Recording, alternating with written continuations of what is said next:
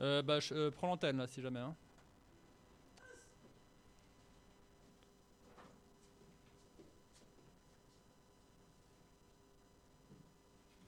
Mettez-vous euh, sur le 4.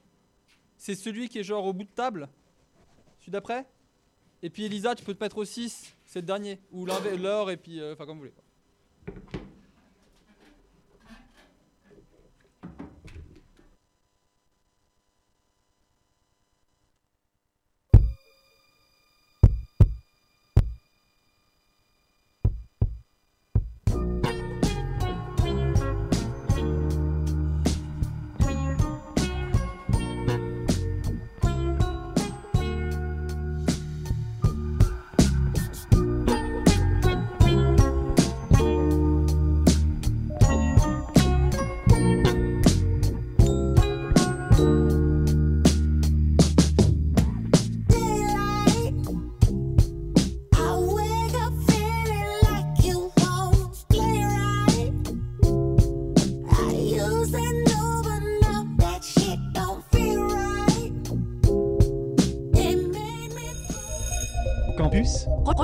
Arrêt, dans ton Campus Il y a un truc qui est très très important, c'est aller à l'école. Campus Imagine la tête de la vieille McGonagall si on était arrivé en retard. Je vais plus à l'école, c'est nul hein. Campus prochain arrêt, dans ton campus. Bonsoir à tous, vous êtes dans ton campus, c'est le retour. On est le 11 mars, il est 19h02 sur Fréquence Banane.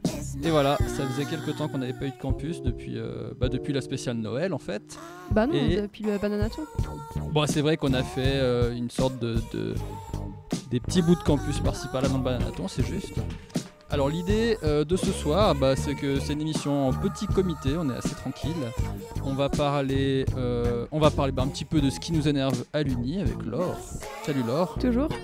On va parler aussi de notre euh, gros événement qui arrive euh, prochainement. C'est notre soirée qui fête les 10 ans de Fréquence Banane Genève avec Elisa. Yeah. Alors Elisa, je t'ai pas beaucoup entendu, vas-y refais yeah. Yeah. Ah voilà, c'est. Ok. euh, on va aussi parler du festival Voix de Fête. On a une interview en fait de Jérôme, qui est un membre fraîchement euh, euh, diplômé de Fréquence Banane, de notre formation de cette année, qui a interviewé la- l'artiste Leila Huisseau. Huissou, pardon. Euh, donc on va écouter ça juste après. Et puis on va aussi parler de l'année des sciences et techno- technologies, encore une fois. Et cette fois-ci, le thème est la fragilité des écosystèmes. Du coup, euh, je propose d'abord, avant de parler de ce super programme, euh, discuter un petit peu de l'actualité Erasmus et ensuite on fait, on fait ce qu'on a prévu de notre planning. Alors l'actualité Erasmus, il y a un paquet de choses qui sont prévues pour les deux prochaines semaines. Euh, vous aurez le thé culturel euh, sur le thème du Japon à Unimail le jeudi 14 mars à, 6h, à 18h30 pardon, en salle M2150. Donc c'est gratuit, c'est accessible à tout le monde. Euh, N'hésitez pas à y aller pour parler un petit peu avec l'association AE Estasia, qui vous parleront du Japon du coup. Ensuite la Pub Night numéro 3 pour la Saint-Patrick au bar de la plage le jeudi 14 mars de 21h à 1h. Donc les Pub Nights c'est leur célèbre soirée euh, Erasmus où sont conviés les étudiants Erasmus mais également les autres pour, euh, pour rencontrer et avoir pas mal de discussions euh, autour d'une bonne boisson, pas forcément alcoolisée.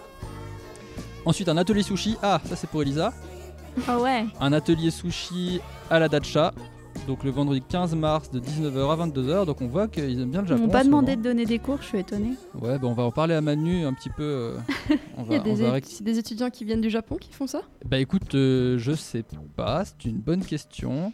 Euh, c'est une ambiance japonaise et puis ils précisent pas spécialement euh, qui va enseigner le- l'apprentissage des sushis, donc euh, bah on verra bien.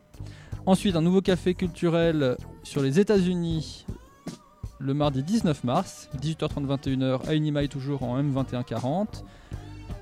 Un voyage, super voyage organisé à Gruyère. Ah, ça c'est sympa. Le samedi 20, enfin le reste est sympa aussi. hein. Le samedi 23 mars, euh, départ à 7h40 à Cornavin. Ça coûte 50 francs par personne. Sachez que c'est réservé aux euh, étudiants possédant la carte Erasmus. Voilà. Donc le nombre de places, je l'ai pas sous les yeux. Si, 30 personnes, voilà. Donc c'est limité à 30 personnes. Inscrivez-vous dès que possible. Donc le samedi 23 mars pour aller à Gruyère. Si vous voulez plus d'infos ou plus de détails ou suivre un peu l'actualité Erasmus, n'hésitez pas, c'est leur page Facebook ESN Genève slash Deniva 2018-2019. Voilà, alors je propose qu'on s'écoute tout de suite l'interview de, de Leila Huissou, qui a été donc euh, interviewée par Jérôme, notre euh, banane verte fraîchement mûrie. Et puis on se retrouve euh, tout de suite après pour parler de ce qui nous énerve à l'Uni. A tout de suite. Alors Fréquence Banane est ravi de vous recevoir pour cette interview. Nous sommes euh, avec vous aujourd'hui, c'est notamment pour deux événements. La sortie de votre nouvel album Auguste, je crois que c'était en novembre 2018, c'est bien ça? C'est ça. Voilà. Et votre venue le 17 mars prochain à l'Alhambra. 19. 19, ouais, j'ai dit quoi? 17, je Ah crois. oui, alors c'est 19 mars prochain à l'Alhambra, dans le cadre du festival Voix de Fête. Euh, bah, avant de parler de votre dernier album, j'aimerais juste, euh, il me semblait nécessaire en fait de revenir sur votre album précédent, euh, qui s'intitule L'ombre, et un album de 14 titres, Mm. Euh, guitare voix, sorti en 2016. Voilà. Euh, juste pour la petite histoire, moi je vous ai découvert il y a environ deux ans lors d'un de vos concerts au Café La Bretelle. Ok. Voilà, à Genève. hein. J'ai tout de suite été euh, frappé par votre prestation, votre voix, votre présence et puis ces textes d'une très grande qualité et très touchants m'ont impressionné à tel point que je me suis dit voilà une chanteuse qui va m'accompagner tout au long de ma vie. et c'est en tout cas le cas depuis deux ans. Vous avez vraiment un talent d'écriture et c'est quelque chose que je tenais vraiment à vous dire aujourd'hui. Merci beaucoup. Et justement, ben, on va revenir sur euh, cet, album précédent, L'ombre. Euh, ma première question, c'est tout d'abord, en fait, je me souviens avoir été frappé par cette chanson euh, La Niaise. Une chanson assez sombre, quand même, où, où en plus vous êtes accompagné euh, au piano, et qui a pour effet un peu de, de plomber euh, l'ambiance, on va dire. Voilà, j'ai trouvé qu'il y avait comme de la colère dans ces paroles, et, et j'aimerais savoir, est-ce que vous pouvez nous en dire un peu plus sur ce texte et puis sur ce moment que vous vivez et qui fait surgir de vos entrailles? des paroles comme celle-ci. Euh, bah ouais, c'est c'est amusant parce que d'ailleurs c'est la seule euh, chanson qu'on a remis de l'an- de l'ancien spectacle, de l'ancien album sur le nouveau spectacle. C'est la seule chanson qu'on a gardée. Ah d'accord, qu'on a ouais. réarrangée encore euh, parce qu'elle est très importante pour moi et parce que effectivement c'était un, c'est un moment de ma vie euh, que j'aurais préféré ne pas vivre mais Mhm. vu que j'ai dû le vivre je suis contente qu'il en reste quelque chose et qu'il n'ait pas servi à rien j'ai l'impression que cette chanson me réconcilie justement avec ce ce moment en me disant bah au moins j'ai créé quelque chose pendant cette phase assez horrible ces six mois de ma vie euh, euh, de- fin d'adolescence etc mais où euh, bah un peu un peu ouais très très noir où j'ai pas fait grand chose où je savais plus grand chose et surtout pas ce que je voulais faire ni et j'avais cette sensation de un peu de fameuse sensation que toute notre génération a l'air de porter de bah de de pas savoir euh, niveau orientation d'être complètement paumé de de bien se rendre compte qu'on était tous dans le même cas à, à commencer 10 millions de de parcours euh, d'études et puis à tout arrêter enfin voilà ce, truc un peu paumé où il faut il faut il faut il faut trouver tout seul il faut il faut se faire il faut il faut se... et, puis même si on fait des études et qu'on a le, courage de mener des études est-ce qu'au bout on aura du travail parce que voilà toutes ces problématiques qui me semblaient mais euh, insurmontables à ce moment-là. Et euh, et la découverte du milieu de la musique aussi qui était beaucoup moins euh, beaucoup moins agréable que ce que j'en attendais parce que j'ai découvert bah, le, les, les, les, Ça, gens aigris, j'ai découvert les, la concurrence que crée l'entourage de l'artiste en fait et, et tout, tout ça qui m'a un peu euh, abîmé ma passion pour la chanson à ce moment-là et je voilà j'avais plus envie et j'avais surtout pas euh, j'avais besoin de, de, de pouvoir amener cette colère et de crier un peu sur les gens et de et la scène me le permettait donc euh, donc je l'ai fait Ça faisait combien d'années là que vous faisiez déjà de la musique? Moi, ça va faire. euh, en fait, j'ai vraiment commencé euh, presque. J'avais pas 18 ans, à mes 17 ans, j'ai commencé, donc là j'en ai, j'en ai 23. Donc, euh, Donc à l'époque de la nièce, il y avait quoi? Il y avait déjà deux ans d'expérience en fait. Ouais, c'est ça, Ah ouais. c'est ça, ouais. Ah, ok, ouais. Mais c'était voilà le, le tout début de la rencontre du, du milieu professionnel et de voilà Mhm. et ça m'a un peu cassé les dents euh, au premier abord quoi. au- Ouais. Voilà. Et depuis, je me suis réconciliée avec tout ça. En tout cas, c'est une belle chanson, euh, même si elle est sombre. Euh, ensuite, il y, y avait une autre chanson là qui s'appelle De la merde grand public, qui est surprenante, car enfin, il me semble qu'elle est autocritique sur votre travail, aussi sur les, raisons qui vous poussent à écrire. En- en- entre autres, vous dites euh, j'écris pour me soulager ou il faut se créer un univers, j'essaye d'être moi, ou tout en ajoutant aussi que on n'a pas hésité à vous dire que le génie arrive euh, avec la taille mannequin. Bref, il me semble qu'il y ait ce besoin d'extérioriser vos pensées par l'art de l'écriture en fait, et que la mélodie additionnée à votre voix ben, s'empare de ces phrases pour cette fois-ci les jeter dans l'air comme une sorte de soulagement d'avoir dit les choses à un public, euh, j'espère, attentif. Donc en ce sens, est-ce que le métier de chanteuse pour, chanteuse pour vous est salvateur?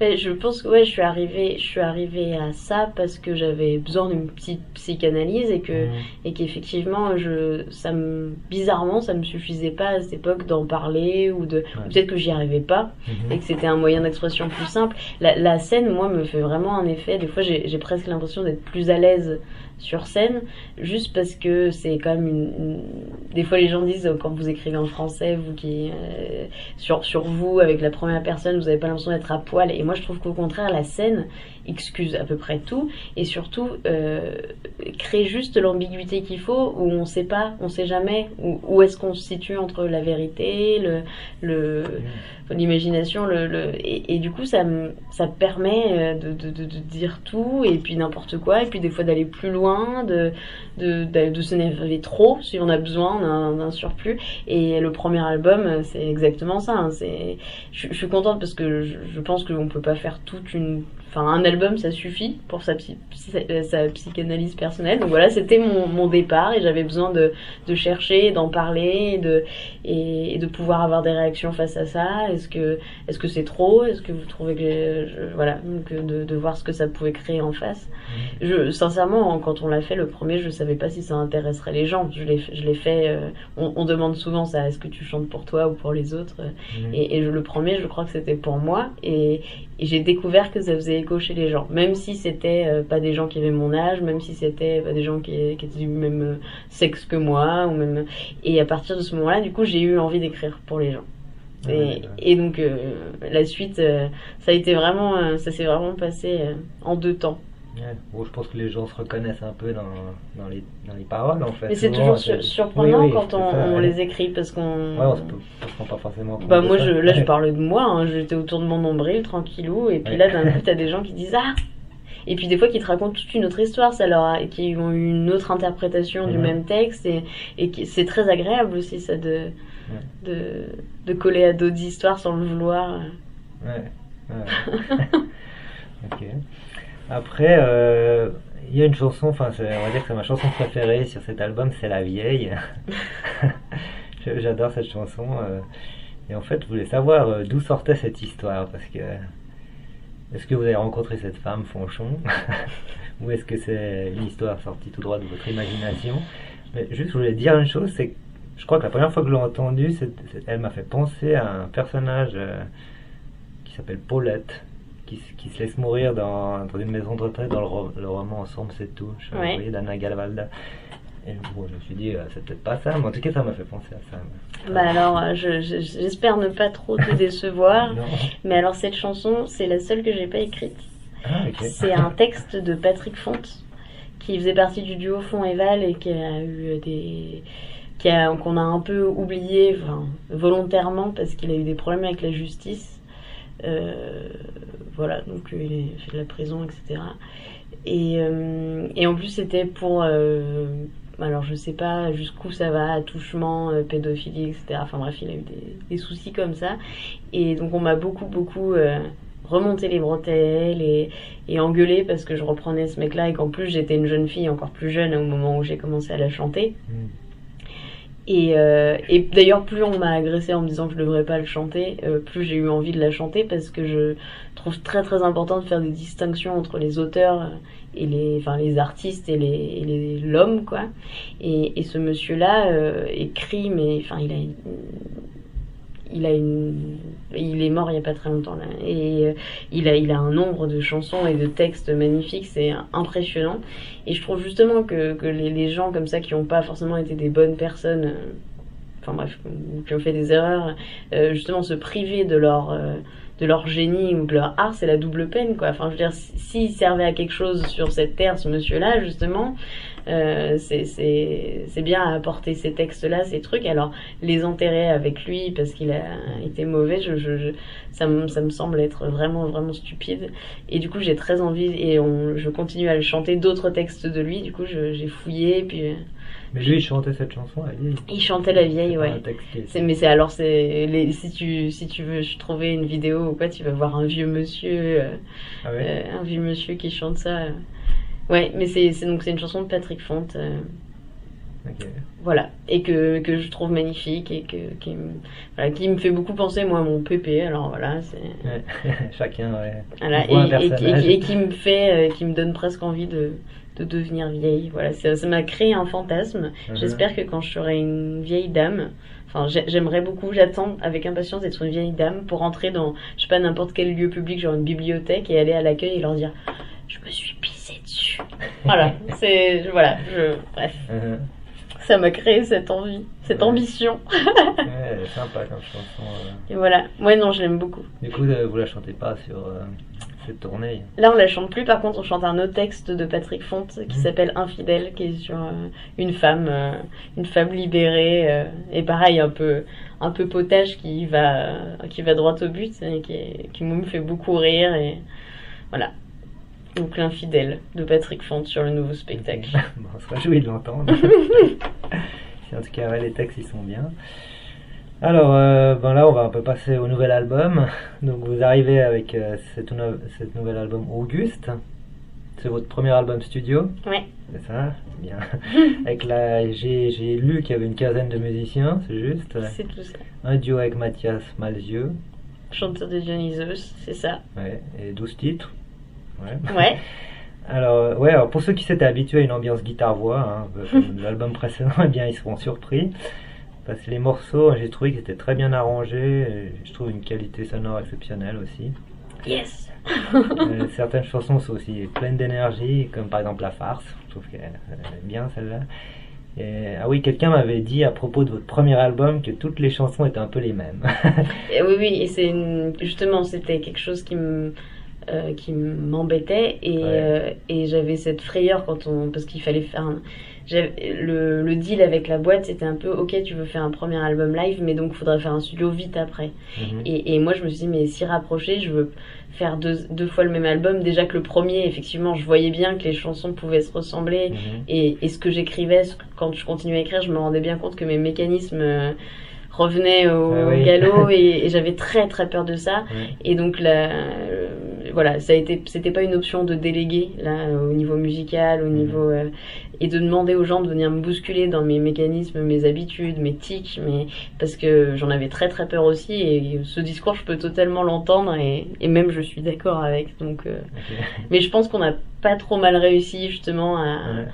à euh, bousculer un peu tout ça pour pas faire le même album euh, deux fois quoi. Oui, oui, oui. Bah ouais, celui-là, euh, moi j'ai trouvé euh, qu'il est plutôt varié justement parce que bah il y a un mélange, y a un mélange de, de jazz manouche, il me semble. Moi j'ai entendu la musique de fanfare, un peu une ambiance de cirque comme ça. Tout il y a aussi des morceaux guitare-voix, hein, je crois. Ouais. cas, Il reste, il y a un piano-voix, il y a un guitare-voix et puis il y a des morceaux qui sont arrangés mais avec des petits, enfin voilà, il n'y a pas... Hmm. Voilà, il y a, il y, a, il y a quand même deux, trois où il y a beaucoup, beaucoup, beaucoup d'instrumentation, mais sinon ça reste euh, quand même. euh, on voulait pas en mettre trop pour en mettre trop partout. quoi. L'idée c'était que ce soit justifié quand il y en ait beaucoup et que ce soit Ouais, ouais. voilà, cohérent. Bon, en tout cas, c'est un bel ensemble que vous nous offrez là. Euh, Oui, alors j'ai trouvé les choix des instruments. euh, Enfin, je trouve que ça vous colle un peu à la peau ces instruments, euh, genre violoncelle, euh, enfin toutes ces choses qu'on n'avait pas avant dans l'ancien album. Euh, Il y a par exemple, ce, ah oui, ce deuxième titre, Caracol. Ca- ca- Caracol, oui, c'est Caracol, ça. ouais, c'est ça. Avec les violoncelles, là, ça j'ai trouvé très très beau, quoi. C'est le quatuor Vassili qui a, qui a, qui a qui a enregistré au studio et c'était un sacré kiff d'avoir un quatuor à cordes. Ouais, je pense. Puis ouais. super doué. Et en plus, euh, des, des jeunes, enfin, on a à peu près le même âge que moi, donc c'était amusant de, de se retrouver là, euh, eux avec leur parcours de conservatoire classique, et moi euh, qui panne rien, mais qui est Ouais, ravi qui joue ma chanson. ouais. C'était c'était vraiment beau, ouais. c'était super chouette. En tout cas, ça, ça va bien avec votre voix. Je trouve que ça, ça comment dire, ça a une bonne harmonie, on va dire. Il y a aussi, ah oui, écrit d'invention.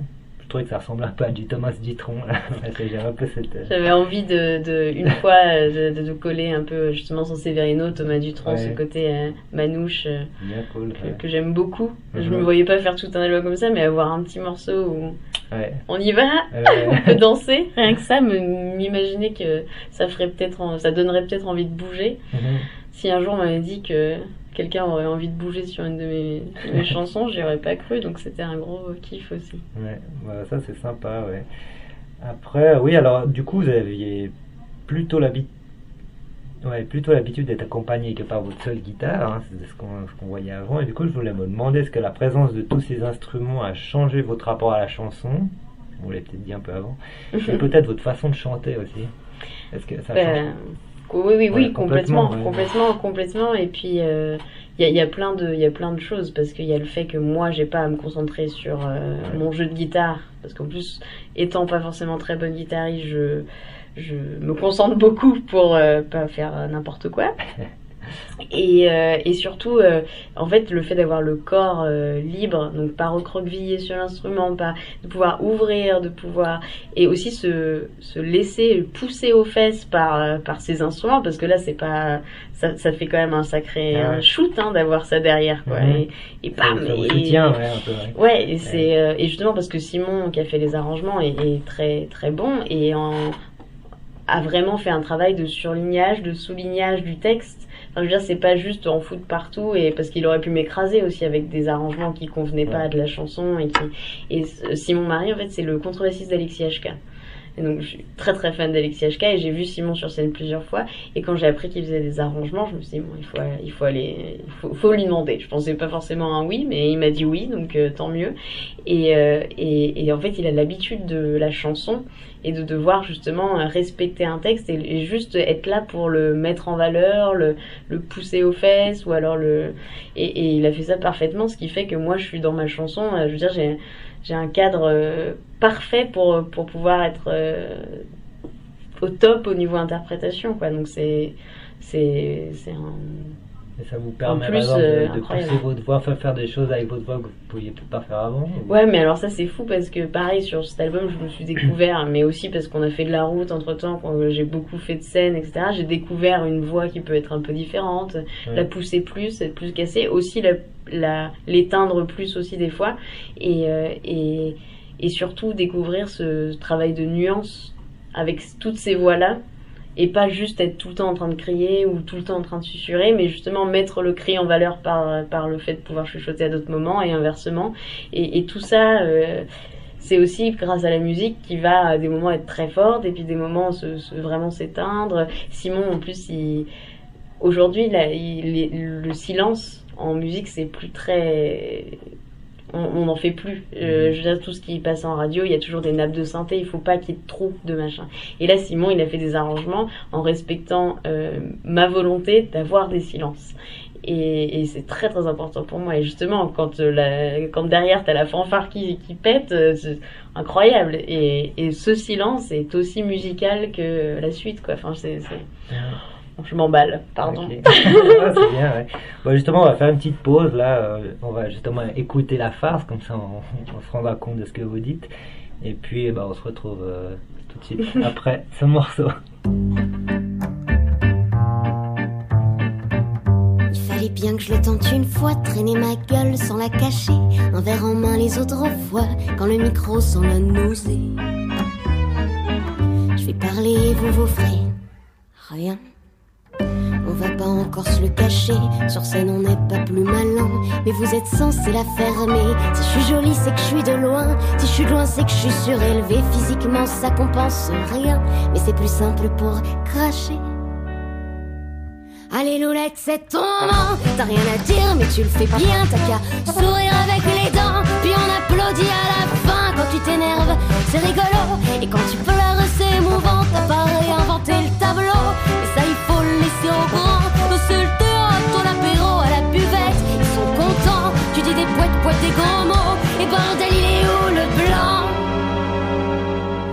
Valson Siac, ça pour se nourrir, ça nous fera les pieds entre temps. Je vous aime pas, c'est encore pire, je préfère vos sourires à mes dents. Je suis en colère un peu partout, et je m'adresse jamais aux bons gens. Chanter, ça change rien du tout, et je me rends compte que maintenant, imaginez la fin de la farce, pour le charlot de l'engagement, que notre point levé nous terrasse, alors qu'on n'a rien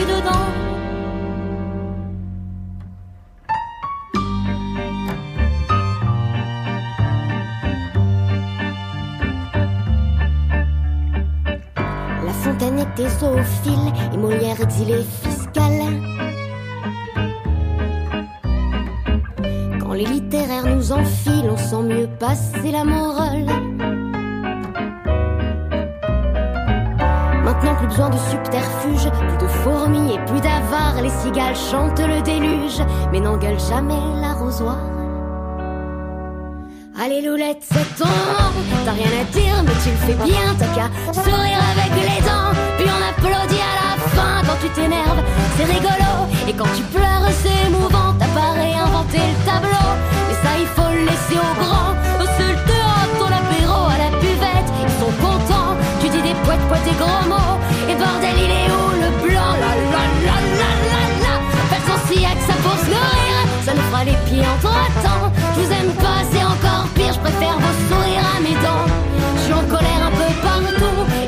Jamais aux bons gens. Chanter, ça change rien du tout. Et je me rends compte que maintenant, imaginez la fin de la farce. Pour les charlots de l'engagement. Que notre point levé nous terrasse. Alors qu'on n'a rien mis dedans.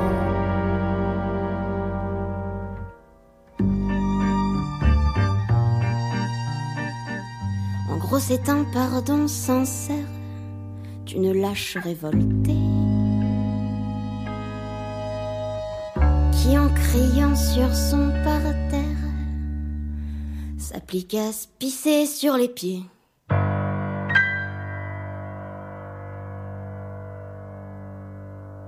Nous sommes toujours en présence de Leila Huissou pour la sortie de son nouvel album Auguste qui, sera, je, le rappelle, à la salle Alan- l'Alhambra à Genève le 19 mars prochain dans le cadre du festival What. Euh, je vous encourage tous donc à vous rendre à cette soirée pour assister à ce concert qui promet d'être euh, remarquable. Euh, là, on va un peu aborder euh, d'autres chansons de ce nouvel album, et notamment la Chianteuse. Ça, j'ai écouté ça, ça m'a surpris. Alors, je, je, je pense que c'est une chanson qui parle de vous. Euh, ouais, oui, oui, bah je, on va, on va dire ça comme ça. Déjà, au niveau mu- musical, c'est sympa parce que C'est encore le quatuor à, cordes ouais, qui, Ah ouais, qui joue là. Celui-là m'a bien marqué, je crois.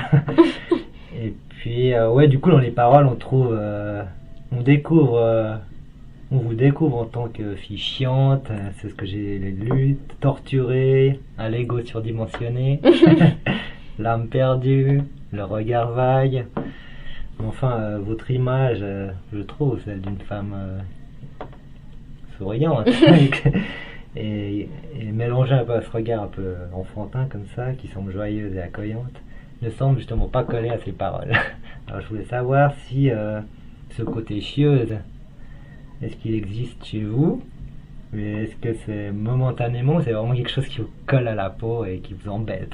Parce que pour en faire une chanson, il y a quand même Non, quelque chose. hon- honnêtement, ce qui est, c'est, cette chanson, c'était, hum, c'était, c'est juste parce que c'est, encore une fois, quand j'ai découvert ce, ce milieu, euh, je suis jeune, mais j'ai l'air encore plus jeune apparemment. Mm. Je suis une fille, et le fait d'être petite, je suis mignonne, et euh, j'ai, une, enfin voilà, quoi, j'ai une bouille, euh, les gens me pincent les joues, etc. Mm. Et, et donc ça m'est, euh, je me suis pris de, de plein fouet le. J'arrive pas trop à savoir si c'est le machisme de ce métier ou si c'est Mm. le, le fait d'être jeune qui m'a qui m'a qui a fait que ça, ça m'est tombé dessus. Euh, mais n'empêche que je, je me suis voilà, je, ça m'est arrivé énormément d'arriver sur les dates toute seule avec ma guitare justement au moment où j'étais toute seule et de euh, qu'est-ce qu'elle va nous faire la petite princesse et de d'avoir ce genre de réflexion.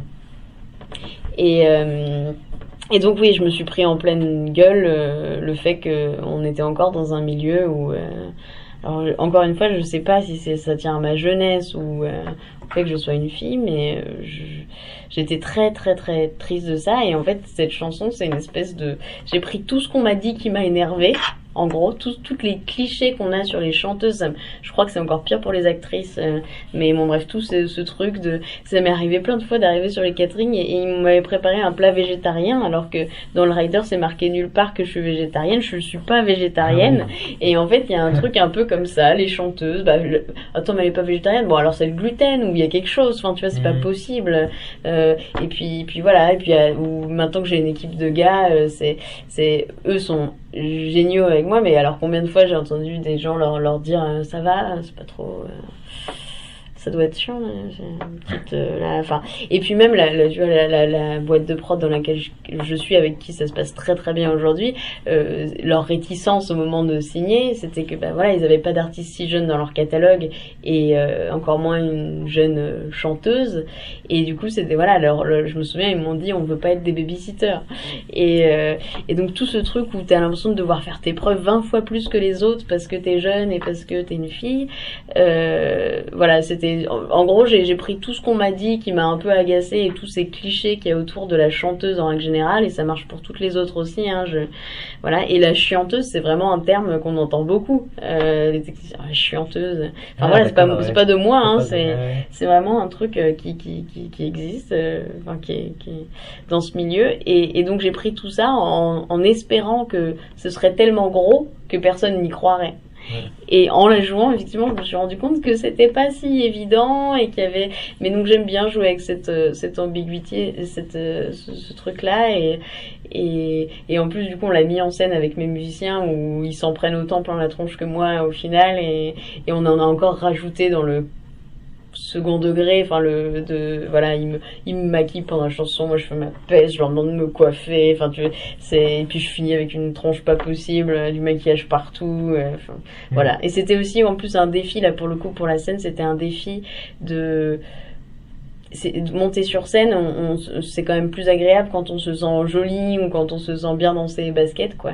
Et euh, et euh, bah, moi, j'étais quand j'ai commencé, j'étais ado et le maquillage m'a sauvé la vie. Je pense que il y a, y a des, y a des moments où quand t'as une, je sais pas, un bouton en plein milieu de la tronche, euh, c'est c'est très dur de monter sur scène. C'est Ouais. et, et donc euh, voilà, le maquillage a été pour moi euh, vraiment euh, important. C'était dur de monter sur scène d'imaginer monter sur scène démaquillée si j'avais un truc ou un...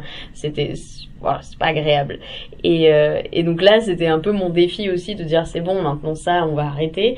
Et, euh, et justement, comme il me maquille pendant que je suis en train de chanter, j'en ai partout, donc je dois me démaquiller à la fin de la chanson. Et c'était aussi de me dire bah tu vas te démaquiller sur scène sans savoir à quoi ça ressemble et tu vas t'en étaler partout tu vas voilà mais tu vas assumer ça parce qu'en fait justement ta chanson elle dit que t'es pas ça que t'en as rien à foutre et que t'es pas là pour être jolie que t'es pas là pour être machin donc va jusqu'au bout sois cohérente avec ton Ouais. discours démaquille-toi sur scène donc c'est un petit truc et tout le monde s'en fout mais pour moi c'est très important Ouais. voilà je suis encore il y a encore un peu de psychanalyse peut-être encore un peu voilà Bon, sois joyeux de voir ça. Euh, oui, après, il y avait une chanson là, qui s'appelle Lettre à la Suisse. ça m'a un peu surpris. Euh, bah, qui parle apparemment, moi c'est ce que j'ai entendu, de, de cette lettre que vous, aurez reçue, que vous avez reçue par un homme qui vous a invité à chanter à Lausanne, c'est ça? C'est ouais, il m'a appelé, il m'a appelé, mais euh, c'est la quoi, première fois que j'ai vu un plus 41 sur mon portable. Ah, C'était ouais. Jacques et c'est un, un monsieur qui a quand même beaucoup fait, je crois, pour la chanson en Suisse et euh, Jacques S et qui organisait le festival Le Chant des Beaux Humains à Lausanne. Et donc euh, ouais, il m'avait appelé, euh, savoir si je voulais participer euh, à ce festival. Et, euh, et donc c'est la première fois que je suis venue en Suisse, c'était pour faire ça. Et il se trouve que lui, il a eu des ennuis de santé, donc je l'ai jamais rencontré.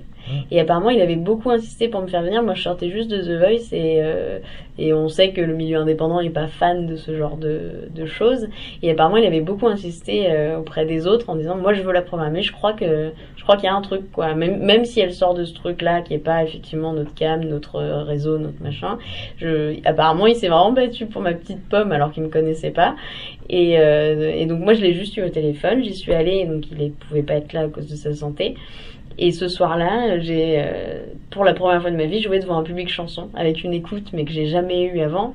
Avec, euh, après, au, au bar, euh, il y, a, il y a Fabien Tarin qui était là, qui a, qui a chanté une chanson. J'ai découvert Fabien Tarin, je me suis pris une claque d'une violence ce soir-là. euh, voilà. Il y avait Alizé du groupe Alios qui était là, il y avait Guillaume Pidancé qui est un chanteur aussi, et, et Jérémy Decroix qui est pareil, est très actif pour la chanson en Suisse. Et c'est des gens qui sont d'un coup arrivés dans ma vie et restés. Et je suis venue habiter en Suisse pendant un an tellement j'avais à découvrir ici. Ah. Et ce qui est drôle, c'est que tous ces gens, en fait, euh, me connaissaient grâce à Jacques. Et, et toute l'année que j'ai passée en Suisse, c'était euh, Oh putain, mais c'est Jacques qui m'a parlé de toi. Ah bah je te contacte parce que Jacques m'a dit d'aller écouter. Et Jacques, il est décédé, je l'ai jamais rencontré en vrai. Mais par contre, effectivement, tous les gens que j'ai croisés euh, en Suisse et tous les gens que j'aime et les, les artistes que j'ai découverts qui m'ont mis des grosses baffes m'ont dit qu'ils me connaissaient grâce à Jacques et j'ai eu l'impression qu'il m'avait tracé un petit parcours d'avance, quoi. Et c'était fou. Et, euh, et encore là, euh, jeudi, euh, jeudi dernier, on a eu, on a reçu le prix Catalyse au prix Moustaki, qui est euh, une, fonda- une fondation suisse. Et elle me, la dame qui me l'a remis, Bettina, m'a dit, m'a dit euh, que Jacques serait très content de ça. Et en fait, elle était là, la première fois que je suis venue en Suisse, à Lausanne, à mon premier concert en Suisse. Elle était là, cette dame. Et donc, c'est euh, l'histoire, elle continue encore. Et mon chemin, j'ai l'impression qu'il est toujours là. Qui... Et donc, c'est un monsieur qui, finalement, que je ne connais pas, mais qui est très important dans mon parcours, en, tout cas pro, et, et du coup, un peu personnel, parce que parce que c'est devenu mes amis aussi, tous ces gens.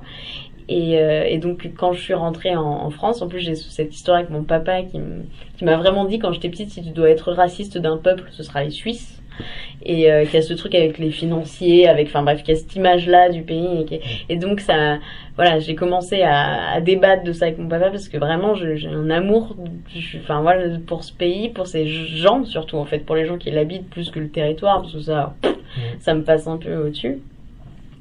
Et, euh, et donc j'ai j'ai fait une lettre, euh, une lettre à la Suisse, mais au pays de Jacques, quoi, pour m'excuser de pas être venu avant déjà et d'avoir eu pendant euh, toute mon enfance, euh, d'avoir collé aux a priori de mon père bêtement et, euh, et rétablir un peu ce truc et, et voilà, c'est une lettre, une lettre d'amour, un truc comme ça et voilà. Et puis j'ai j'ai ce truc qui me qui me surprend toujours autant de, de voir à quel point les les Suisses justement sont intéressés et connaissent l'histoire de France, le, enfin, le, Ah oui. notre politique, notre, euh, même tout, en fait, tout, tout, tout, voilà, quoi, comme son, et, et que nous, à chaque, fois- chaque fois C'est pas le cas c'est impressionnant, c'est Ouais. impressionnant. Le, le- aucune idée, et puis cette impression que c'est vraiment, euh, ils mettent un pied en Suisse, tout est différent, ils sont dépaysés, alors que faut, faut arrêter, quoi. C'est, c'est c'est d'un ridicule. Et ils imitent très mal tous les accents, d'ailleurs, et, et, et du coup, je suis désolée de cette, ce non-intérêt des Français pour, euh,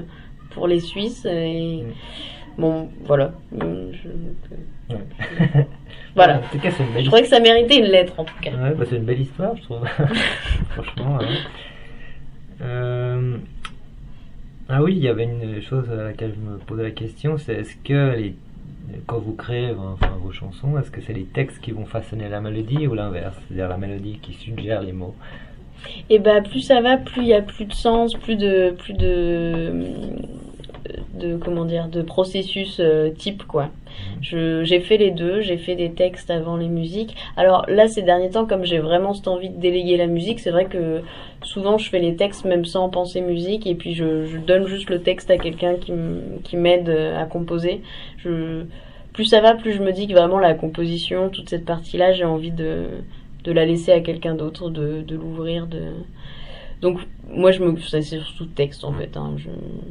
Et puis Ouais. et puis le premier album typiquement où je faisais tout, euh, euh, c'était clairement euh, je faisais les deux en même temps en fait, mais mais bon le la, la, la musique fallait qu'elle s'adapte, fallait que ça rentre le texte quoi. Je je- j'adaptais plus ma musique au, à la longueur des phrases que que l'inverse euh, où je me disais il faut que ça rentre sur cette musique, ça je me suis jamais trop mis la pression là-dessus, ce qui fait que j'ai beaucoup de tournes absolument pas carrées et où c'est des trucs très très simples que je fais à la guitare. Le problème c'est que il y a que moi qui, qui, qui sait que là l'accord il va durer deux fois plus longtemps parce que en fait bah, il faut que je finisse ma phrase Oui. et du coup des fois quand t'as des musiciens qui sont pas chansons et qui écoutent pas les paroles, qui sont qui arrivent pas à suivre le texte, ils, me disent mais c'est chiant. Il y a, y a trois accords mais c'est jamais les mêmes durées, c'est jamais les Mhm. mêmes. Voilà, c'est parce que je m'arrange un peu comme je veux. Si je suis toute seule, euh, je fais ma tambouille tranquille. Voilà. Donc ouais, c'est plus les textes en fait. Ouais. Ça part de là en fait. Euh... Ah oui, il y avait une chose qui...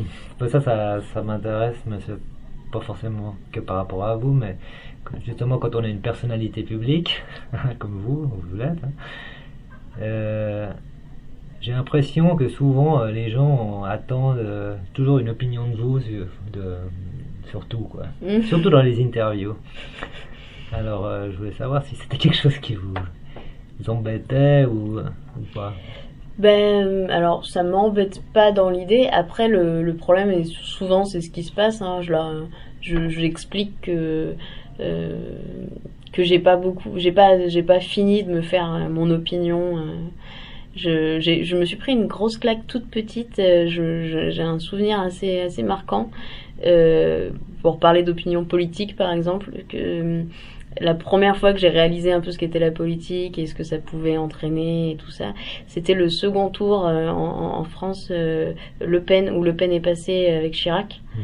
Et où ma mère était en larmes, où mon père, enfin bref, c'était vraiment un drame quoi à la maison. C'était euh, et donc j'ai commencé à me demander ce que c'était, ce qui se passait, pourquoi c'était si grave. Et donc mes parents qui étaient, qui, qui, avaient envie d'en parler et puis qui étaient contents de nous, enfin de nous instruire là-dessus, euh, euh, m'ont expliqué. euh, après avec leur opinion justement, avec leur qui est très forte et donc très très influente pour des enfants. Euh, et, euh, et en fait, de ce personnage, Monsieur Le Pen, a découlé que j'ai découvert Marine, sa fille. Et à ce moment-là, je me suis pris un truc de ah d'accord. Donc en fait, elle, euh, elle a juste euh, été trop influencée par le milieu dans lequel elle a grandi parce que euh, c'est son père elle enfin je veux dire elle a pas elle justement elle a pas d'opinion personnelle elle, elle s'est fait complètement formater par euh, par un père euh, trop bref et je me suis dit, alors moi, mon papa, il est d'extrême gauche, pas d'extrême droite, certes.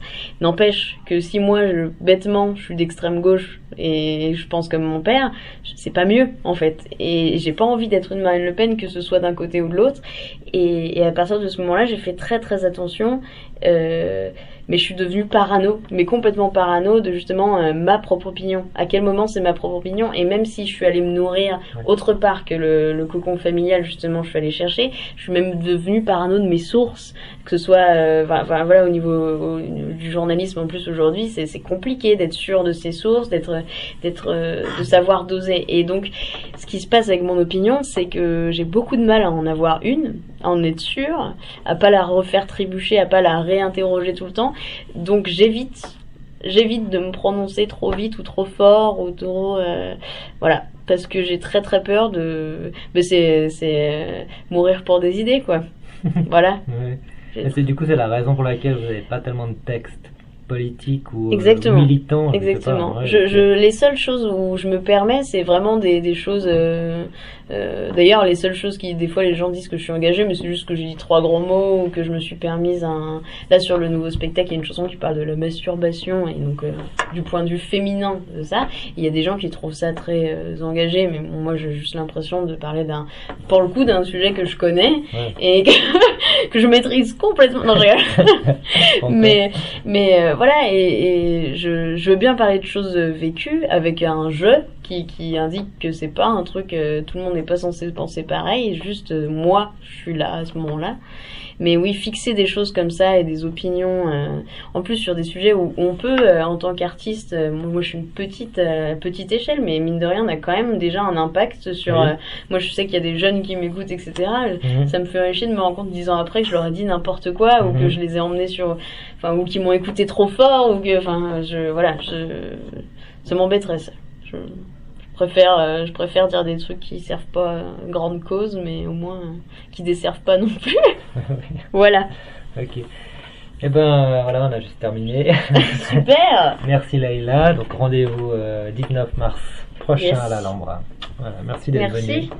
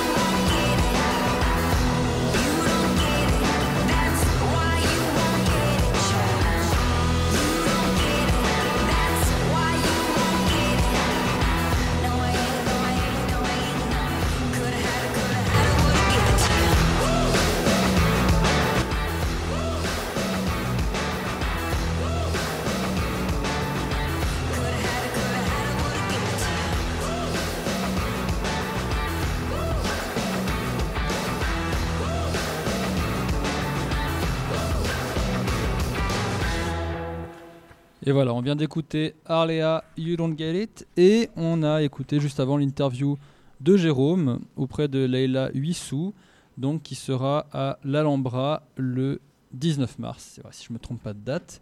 Et tout de suite, on enchaîne avec ce qui nous énerve à l'Uni. Alors Laure, qu'est-ce qui t'énerve à l'Uni en ce moment? Mais beaucoup de choses, Gaël. Aujourd'hui, on va parler pipi, on va parler caca et on va parler bon goût. Ah bon, Puisque aujourd'hui, on va discuter du lieu le plus prisé de l'Unige, l'endroit select. L'endroit du bonheur et de la bonne odeur. Et oui, je vais vous parler des toilettes de l'Unige. Les sujets à fréquence banane sont aussi variés que ses membres, je dois dire. Fallait bien qu'on en parle une fois, après tout. Très régulièrement, ces cuvettes de céramique blanche reviennent dans les discussions des étudiants. Trop sales, trop de queue ou parfaites. L'endroit où les rouleaux de papier toilette sont soufflés, parce que quel scandale si un élève volait un rouleau.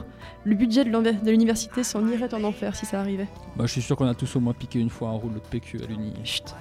Je trouve ça impressionnant à quel point les toilettes d'Unimail est un endroit nul, malodorant, auquel personne ne pense jamais, sauf à 11h45, où là, là c'est le lieu ultime, le paradis. Les gens se poussent, se bousculent pour avoir la meilleure toilette. D'ailleurs, un truc que je trouve incroyable, c'est que chaque étudiant a sa petite toilette préférée. Ils vous le diront, moi, c'est celles qui sont au fond à droite, parce qu'elles sont un peu cachées, qu'elles sont plus propres plus discrètes. Alors je vais détruire un mythe, hein. Elles sont toutes les mêmes. Elles sont absolument toutes nulles. Aucune n'est propre, aucune n'est belle et aucune n'est sympa. Le seul truc qui change après tout, c'est le bâtiment. Là, vous pouvez voir quel est le bâtiment préféré des nettoyeurs. L'Unimail, c'est les riches. Il y a des toilettes à profusion, moult choix pour celui qui cherche le cabinet parfait. Propreté est mise, est de mise et savon sans limite pour le peuple. Si tu considères que les sèche-mains est- sont inutiles, c'est l'endroit parfait. Ensuite, en deuxième, en deuxième du rang, on a du four. Là, c'est un petit peu plus compliqué. Pour les hommes, je sais pas comment ça se passe, mais chez les femmes, en tout cas, tu as toujours une queue qui va jusqu'au parc des Bastions. Il n'y a jamais de papier toilette. Enfin, en fait, je crois que ces toilettes essaient de te dire ne viens pas chez moi, tu n'es pas la bienvenue en ces lieux. Rentre chez toi. Mais le pire, c'est celle du CMU. Alors, je crois qu'on est peu de gens ici qui les connaissent parce que c'est le bâtiment qui n'est utilisé que par les médecins, les psychologues, les dentistes et les collégiens qui n'ont pas encore compris que ça fait totalement chier aux étudiants de se faire voler leur place par des gamins qui viennent apprendre leur vogue d'allemand. Pour vous situer le paysage, vous êtes dans le bâtiment le plus glauque, le moins bien éclairé et le moins visité. Les toilettes se situent en bas, juste à côté de l'animalerie, où ça sent très fort la bête. Je sais pas exactement ce qu'ils font sur, aux souris, mais je peux vous assurer que Mickey met pas du déo. C'est pas plus mal au final, parce que l'odeur à l'extérieur des toilettes est à peu près le même que celle à l'intérieur des toilettes. Du coup, t'es habitué. Ouais, c'est clairement les moins propres de l'Unige. Après, ce qui me dérange surtout, c'est que ce bâtiment ressemble tellement à l'hôpital, il est tellement sombre et glauque qu'à chaque fois, j'ai l'impression qu'un fou va me sauter dessus avec une blouse de patient et une seringue dans la main. Mais je veux dire que mes toilettes préférées, c'est celle des bastions, pour les tags qu'il y a dessus. C'est à peu près les mêmes tags que dans tous les autres bâtiments, mais en latin ou en grec, ce qui est vraiment plus classe. Vous avez aussi des débats sur la porte des toilettes, sur des auteurs antiques, et ça, c'est incroyable. Encore une fois, je sais pas comment ça se passe chez les hommes, parce que, final, personne ne sait pourquoi, mais tout le monde trouve ça très important de faire des locaux pour chaque genre. Chez les femmes, en tout cas, il y a toujours des écritures sur les murs. Je crois que j'adore ces discours sur les murs, car ils sont toujours pleins de bienveillance et de gentillesse. J'ai même vu une fois un message où une fille décrivait en détail les deux garçons pour lesquels elle hésitait, et d'autres personnes qui lui donnaient des conseils sur leurs préférés, et qui votaient pour leurs préférés. Finalement, c'est un peu une sorte de courrier des cœurs entre étudiants. Récemment, on a un groupe d'étudiants qui s'appelle poétiquement le groupe des étudiants en colère. Ça nous fait au moins, un moins- au moins un point en commun, eux et moi, qui a publié quel comportement il faut avoir ou ne pas avoir dans les toilettes. Je pensais qu'à l'école primaire, je serais enfin capable d'utiliser ce lieu sans qu'on m'explique quoi faire, mais apparemment on fait tout faux. Même si ce mot des étudiants en colère d'université fait maîtresse d'école primaire, ça partait d'un bon sentiment, alors j'ai envie de prendre la bonne énergie et de passer une petite bise à tous ceux qui nettoient le bâtiment, parce qu'au final c'est pas facile, et s'ils le faisaient pas, je peux vous assurer que personne ne le ferait à leur place. C'est vrai que j'aimerais pas être à leur place, ça c'est sûr. Est-ce que t'es déjà allé aux toilettes à Balexer? Au ciné? Non Non? Je sais pas si c'est pareil. Bah non, du coup ça doit pas être pareil chez les filles, mais chez les garçons, euh, au-dessus des Il urinoirs. n'y a pas d'urinoir chez les filles, ouais. Non, effectivement, ouais. Mais au-dessus des urinoirs chez les garçons, t'as euh, des écrans qui diffusent les bandes annonces. Ah Alors- Ça, c'est au. au- Et il faudrait voter pour avoir ça à. Ouais, mais bon, ils mettraient quoi? Et ben, il mettrait. Est-ce que tu veux vraiment voir la tête Et du- ben, il mettrait en boucle le trailer de la formation de la. Est-ce que tu veux vraiment voir la tête euh, du directeur quand tu fais pipi? Ah, j'avoue. Il te dit attention, tu pisses dans la cuvette. Bien droit. Enfin, voilà, c'est tout ce que j'avais à dire sur ce lieu magique. Moi, c'est vrai qu'il nous fait tous rêver quand même. Euh, et bah je propose qu'on on parle. Alors qu'est-ce que tu vas nous lire? Tu as une petite histoire à nous lire, hein, c'est Ah ça, oui, de bah, ton je- fidèle bouquin Mon filet de de bouquin. Manon. euh, comment Manon Chic, c'est déjà Manon la deuxième fois que je vous parle d'une des personnes qui est dedans. Alors pour résumer le livre, c'est un peu, euh, c'est elle a écrit un livre sur mes héroïnes, où en fait c'est tout des femmes qui font des choses euh, incroyables dans leur pays, hors du commun. Des femmes engagées. Ouais, des femmes engagées. Et aujourd'hui, je vais vous parler de Kasha Jacqueline. Alors, Nabageshe Serra. Elle est africaine, euh, comme vous pouvez deviner son nom. Et en fait, elle représente la communauté LGBT en Afrique. Alors, il faut savoir qu'elle est née en Ouganda. Et en Ouganda, tu sais, tu peux risquer jusqu'à 14 ans de prison pour être homosexuel. Ah. Du coup, elle, a- cette Kasha avait une vie euh, assez normale. Elle voulait devenir comptable jusqu'à ses 19 ans, où elle se rend compte qu'elle est lesbienne, justement. Et à ce moment-là, elle se fait virer de son université, elle se fait virer de chez elle. Elle se rend compte ou elle annonce Bon, à elle a- 19 ans? Ouais, je crois que c'était un peu simultané, je sais pas Ok, exactement. C'est- c'est- pas tard En général, c'est plus tôt, non? Bon, il y a peut-être pas de Oui, généralité. des gens, ouais, il y a des gens qui compte. À Peut-être que 40 c'était elle, ouais. En tout cas, elle dit qu'en tout cas, elle imaginait pas que c'était à ce point-là. Elle savait pas du tout que c'était interdit. Du coup, elle a commencé à en parler un peu autour d'elle parce qu'elle n'imaginait pas que c'était interdit et qu'il y aurait de telles conséquences à révéler à sa famille et à ses proches qu'elle était homosexuelle. Et à ce moment-là, elle a pu, euh, enfin, elle a pu abandonner ses, ses études de comptable et elle a décidé de se reconquérir dans le, de se reconvertir dans le droit. Et elle a engagé un certain nombre euh, d'associations LGBT où elle fait régulièrement la promotion des, droits LGBT expliquer aux gens que c'est pas qu'eux ils ont le droit de vivre malgré leur homosexualité. Alors ce qui s'est passé euh, plusieurs fois avec elle, c'est notamment elle a été une fois dénoncée par le euh, journal Rolling Stones, qui est un journal en Ouganda, où euh, le titre était Pandélé et il faisait une liste d'une centaine de euh, une d'homosexuels présumés que selon le journal il fallait pendre littéralement. Et elle a réussi à attaquer le journal en justice et avoir raison. Et ils ont dû lui payer des choses pour des rendus pour discrimination. Mais par contre, il y a beaucoup d'homosexuels qui étaient dans cette liste qui ont été littéralement assassinés par d'autres personnes de la population.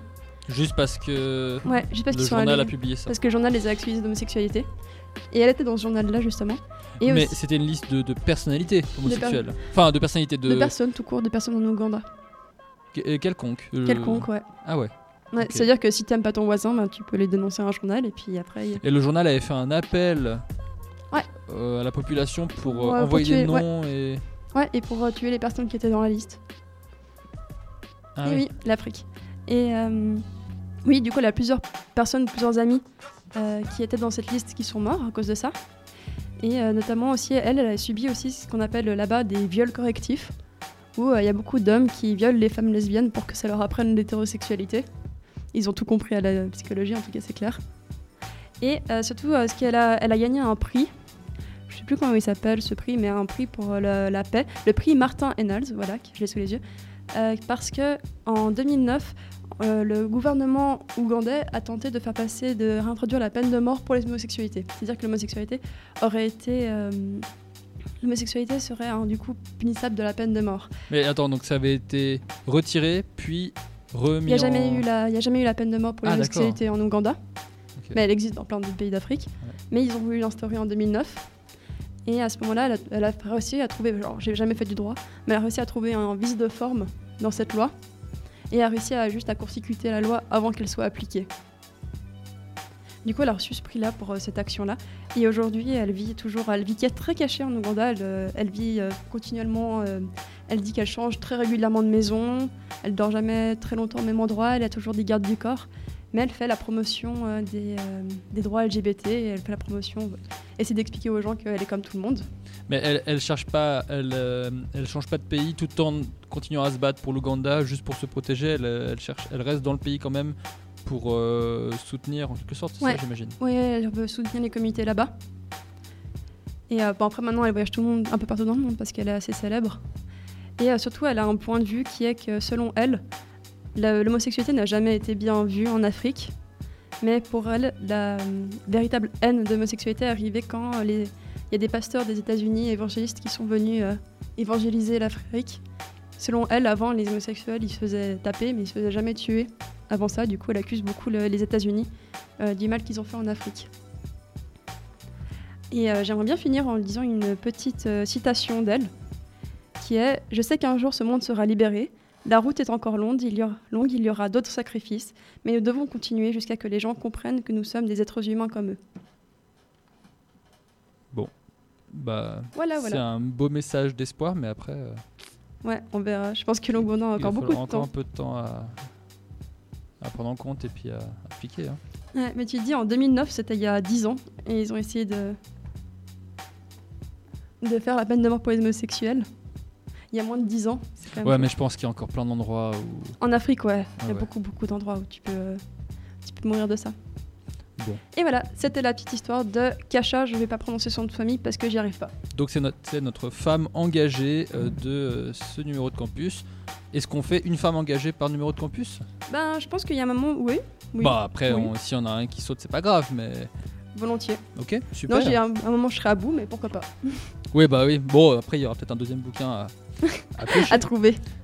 On pourra faire Elisa parce qu'elle est très engagée dans Fréquence Oui, Banane. c'est vrai. On peut l'étaler sur plusieurs nu- numéros, effectivement. bon, alors on s'écoute euh, le V-Drift Underground et après, on passe à notre expert en écosystème. A tout de suite.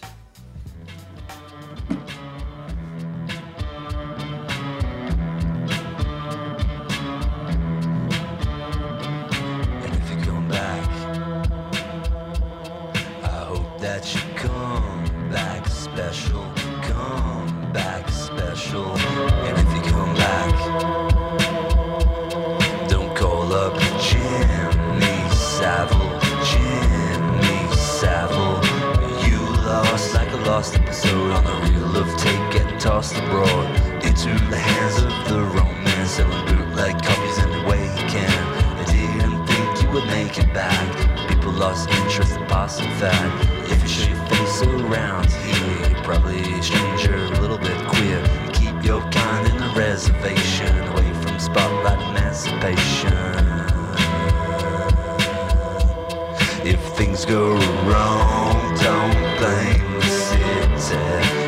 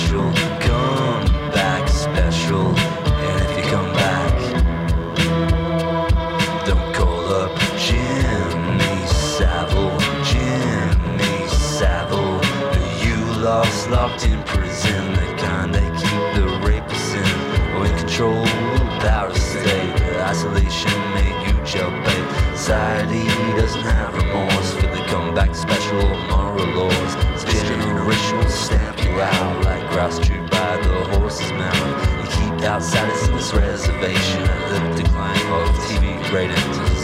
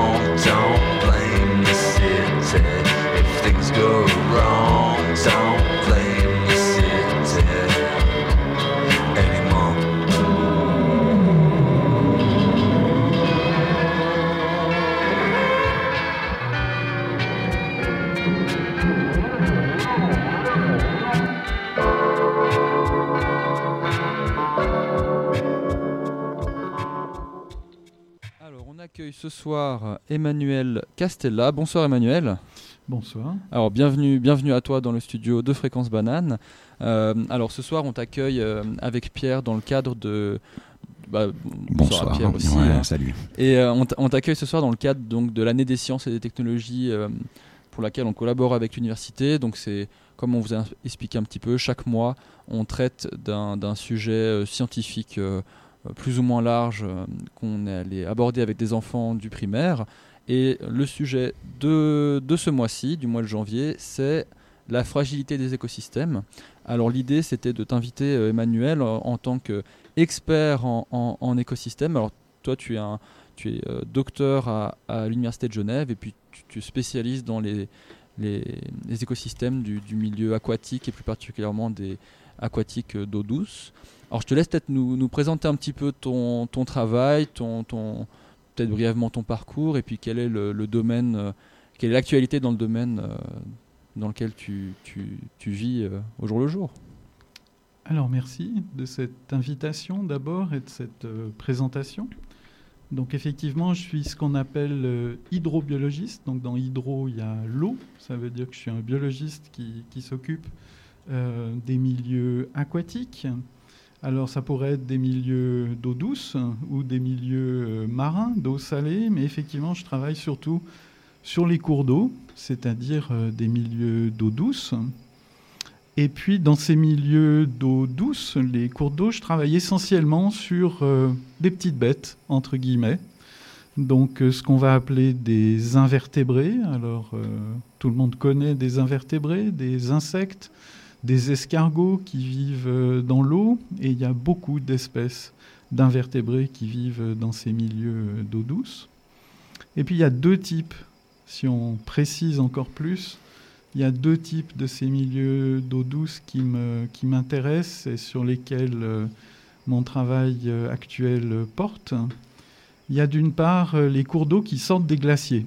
Alors je ne sais pas si vous êtes déjà promené en montagne euh, vers un glacier. Il y a généralement un cours d'eau qui sort de ce glacier, qui provient de la fonte euh, du glacier. Et ces cours d'eau, bah, ils sont très particuliers. Ils ont des caractéristiques euh, très très particulières. L'eau est très froide. Il y a aussi euh, beaucoup de, sédiments qui sont transportés par, ces cours d'eau parce que le, glacier, il, il, il mange la roche et donc euh, ces petites particules rocheuses sont transportées par le, cours d'eau. Donc c'est des milieux très très particuliers dans lesquels il fait pas vraiment très bon vivre quand on est une, une petite bête. Et donc néanmoins, dès la sortie de ces glaciers, il y a effectivement mes petits invertébrés chéris qui vivent là. Et on s'intéresse beaucoup à eux parce que vous savez sans doute que bah, les glaciers ils tendent à fondre de plus en plus vite. Et donc on se pose des questions sur le, devenir de ces écosystèmes, pour, pour employer le, terme donc, qui est le, thème de la de l'émission. Et on se pose beaucoup de questions sur la façon dont euh, ce qui vit dans ces cours d'eau très particuliers, euh, comment ils vont continuer à être là ou pas en fonction de la, la fonte des glaciers. Donc ça, c'est le, le premier type de, de ces cours d'eau auxquels je, je m'intéresse. Très intéressant. Et puis le, deuxième type de, de cours d'eau, bah, c'est un petit peu ce qui se passe un peu plus loin quand on n'est plus du tout euh, à la sortie des glaciers, mais déjà dans la plaine. C'est les grands fleuves et ce qui vit dans un, dans un grand fleuve comme le, Rhône, le Rhin, le, Danube. Et en particulier dans des milieux qu'on a souvent négligés, qui sont ce qu'on va appeler des, des zones humides, euh, qui sont associées au fleuve. Le fleuve, c'est un milieu dynamique. Et euh, voilà, il ne fait pas que de transporter euh, de l'eau depuis la source jusqu'à la mer ou jusqu'au lac, mais il a toute une activité de transport et d'érosion, et donc il crée des milieux, des écosystèmes aussi, qui lui sont associés. Alors le marais, par exemple Voilà, on va pouvoir appeler ça des marais. Alors il y a beaucoup de sortes de marais, et il y en a certains qui en particulier ont été euh, créés par les fleuves et qui lui sont associés. Et donc c'est des milieux qui ont un, fonctionnement assez particulier et qui surtout sont très très menacés parce que bah, les grands fleuves, ils ont été modifiés par l'homme depuis assez longtemps, depuis le 19e siècle, généralement de façon très très importante. Et puis au XXe siècle, ben, on a construit des usines hydroélectriques sur ces grands fleuves pour euh, produire du, du courant électrique. Et tout ça, ça a beaucoup modifié le, fonctionnement des cours d'eau et évidemment tout ce qui vivait euh, dans ces cours d'eau. Et les milieux probablement les plus atteints directement par ces modifications euh, des écosystèmes, c'est justement ces marais qui étaient associés au fleuve, qui avaient été créés par lui et qui lui sont associés. Et donc dans ces marais, ben, il y a une diversité biologique très intéressante, très particulière. Il y a des poissons qui viennent là pour, euh, pour se reproduire et se développer. Et puis il y a beaucoup de, de mes macro-invertébrés, de mes invertébrés aquatiques qui vivent là. Et euh, tout ça, bah, ça a beaucoup diminué à tel point que les personnes qui vivent le long du fleuve et euh, qui l'utilisent tentent maintenant euh, de restaurer un petit peu ces milieux.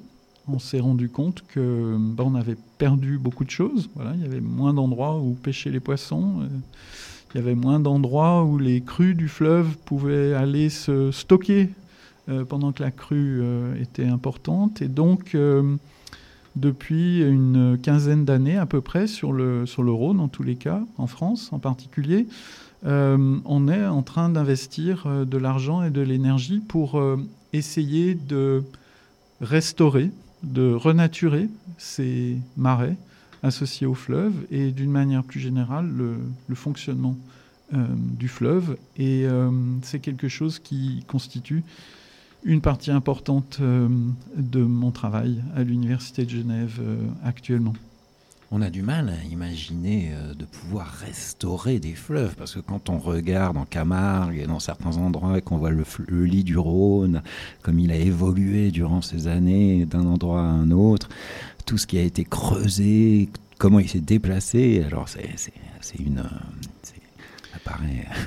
Alors effectivement, euh, c'est une entreprise euh, qui, porte sur des espaces assez vastes, puisque là on est vraiment en train de, parler de toute la longueur du fleuve Rhône en France, le long duquel ces marais euh, ont été ou sont en train d'être restaurés. Alors qu'est-ce que ça veut dire de les restaurer, ces marais? Ça veut dire euh, par endroits les, les recreuser, par endroits les reconnecter avec le fleuve Rhône pour que les eaux du fleuve puissent y rentrer à nouveau ou y circuler à nouveau.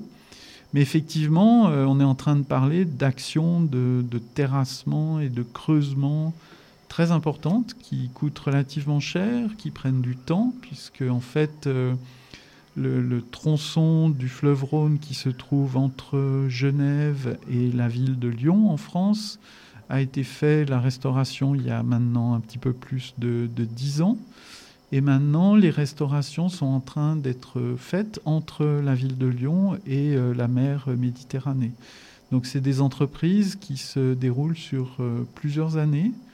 Et justement, on est en train de suivre ce qui se passe. Est-ce que le fleuve reprend un petit peu de fonctionnement naturel? Est-ce que ce qui vit dans ces marais nous indique que euh, le fleuve se met à fonctionner de nouveau un petit peu plus euh, naturellement Alors, est-ce qu'on retire aussi des barrages?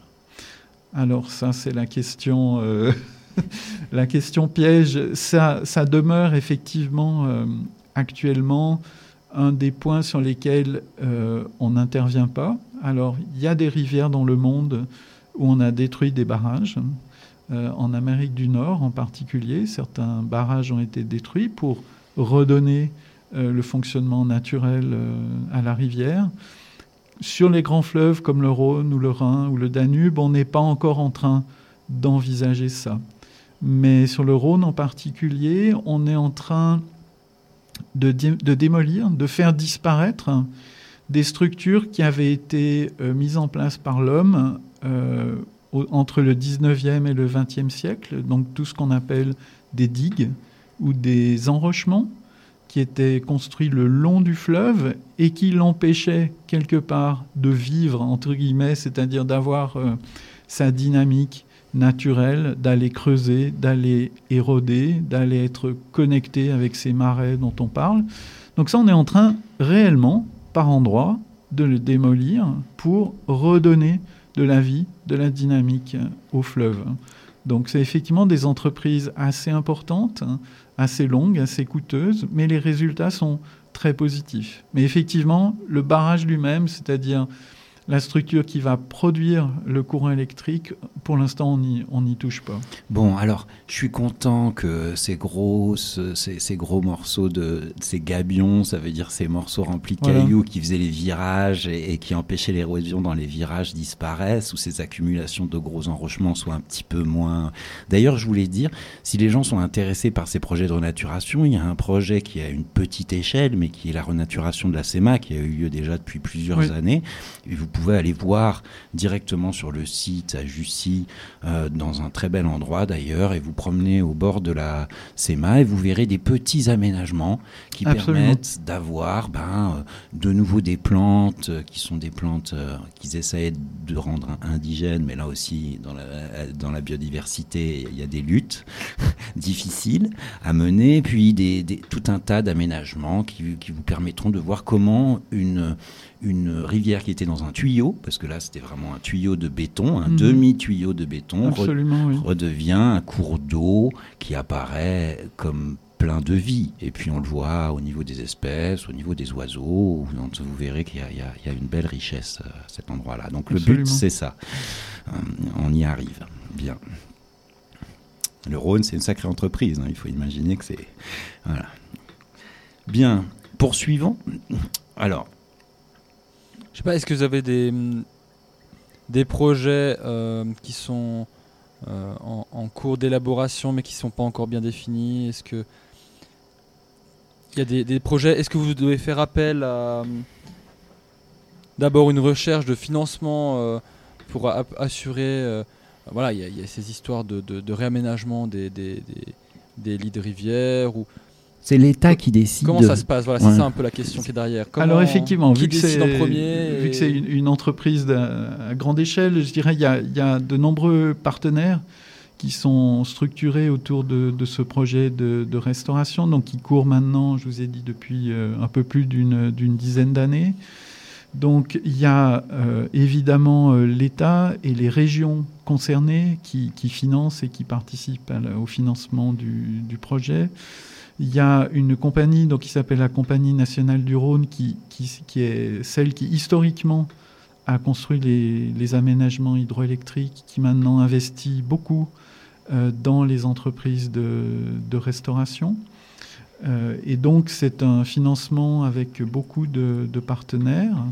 Et puis il faut absolument pas euh, négliger dans, dans toute cette histoire les acteurs locaux notamment des groupements de, communes et des associations qui ont également euh, porté le projet et qui participent de façon très active à la définition souvent des, objectifs et des, souhaits par rapport aux, zones ou aux sites euh, à restaurer. Donc c'est vraiment un partenariat entre les utilisateurs du fleuve, les aménageurs du fleuve et, euh, et les scientifiques. Justement, alors là, on est dans, des fois dans la contradiction complète. Ça veut dire, si vous voulez, alors pour prendre un, un animal que, que j'aime et qui, est, euh, si vous prenez la loutre qui, qui fait son retour, euh, Mhm. je pense, euh, depuis le sud de la France en train de remonter, Mhm.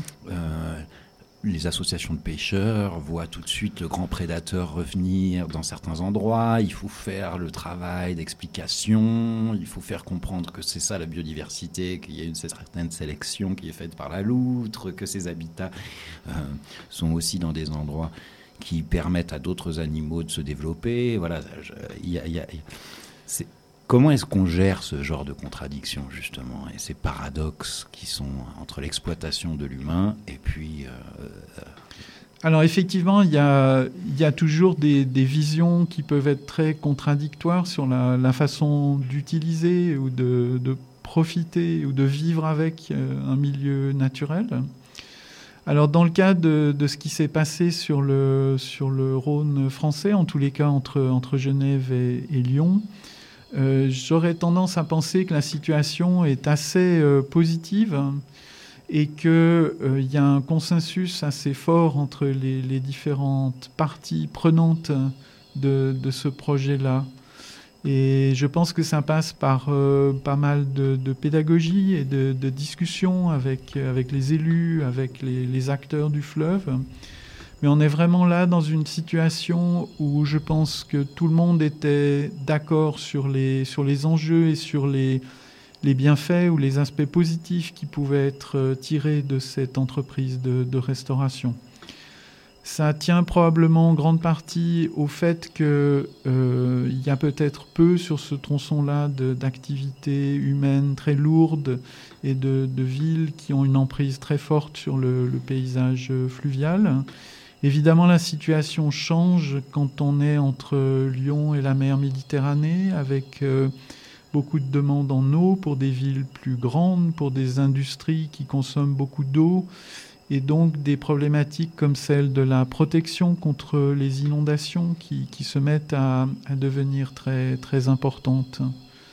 Mais je pense que ce qui s'est fait sur le, sur le Rhône peut être vu euh, comme, euh, comme un succès de la restauration, à tel point que cette restauration continue, c'est-à-dire qu'il va y avoir maintenant d'autres actions justement de, démantèlement de ces enrochements. Donc c'est vraiment un processus qui continue. Cette restauration, elle a pour but, bon, elle a pour but de, de remettre un peu la priorité aussi sur tous les écosystèmes qui sont en jeu, toutes ces espèces de- que ce soit de la faune ou de la flore euh, environnante. Mais est-ce que la restauration en elle-même, je veux dire la, la période de, travaux en elle-même, est-ce qu'elle a un impact négatif sur ces écosystèmes? Est-ce que c'est des travaux qui qui sont pas trop coûteux du point de vue environnemental, j'ai envie de dire? Oui, alors effectivement, euh, on, peut voir certaines photos de ces actions au moment où elles se déroulent.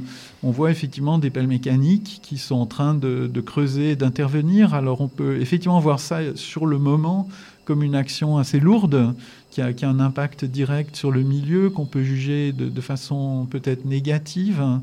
Mais euh, je dirais c'est un moment bref où la pelle mécanique va quelque part mimer euh, en, en faisant une analogie très simple, va mimer ce que faisait une crue naturelle, peut-être. Elle va donner un coup de creusement, un coup de pelle à l'endroit où une crue aurait peut-être pu décaper et intervenir, mais les crues étant moins dynamiques maintenant. Donc cette, intervention qu'on peut, qu'on peut voir comme étant relativement lourde, elle a un effet positif euh, sur le long terme.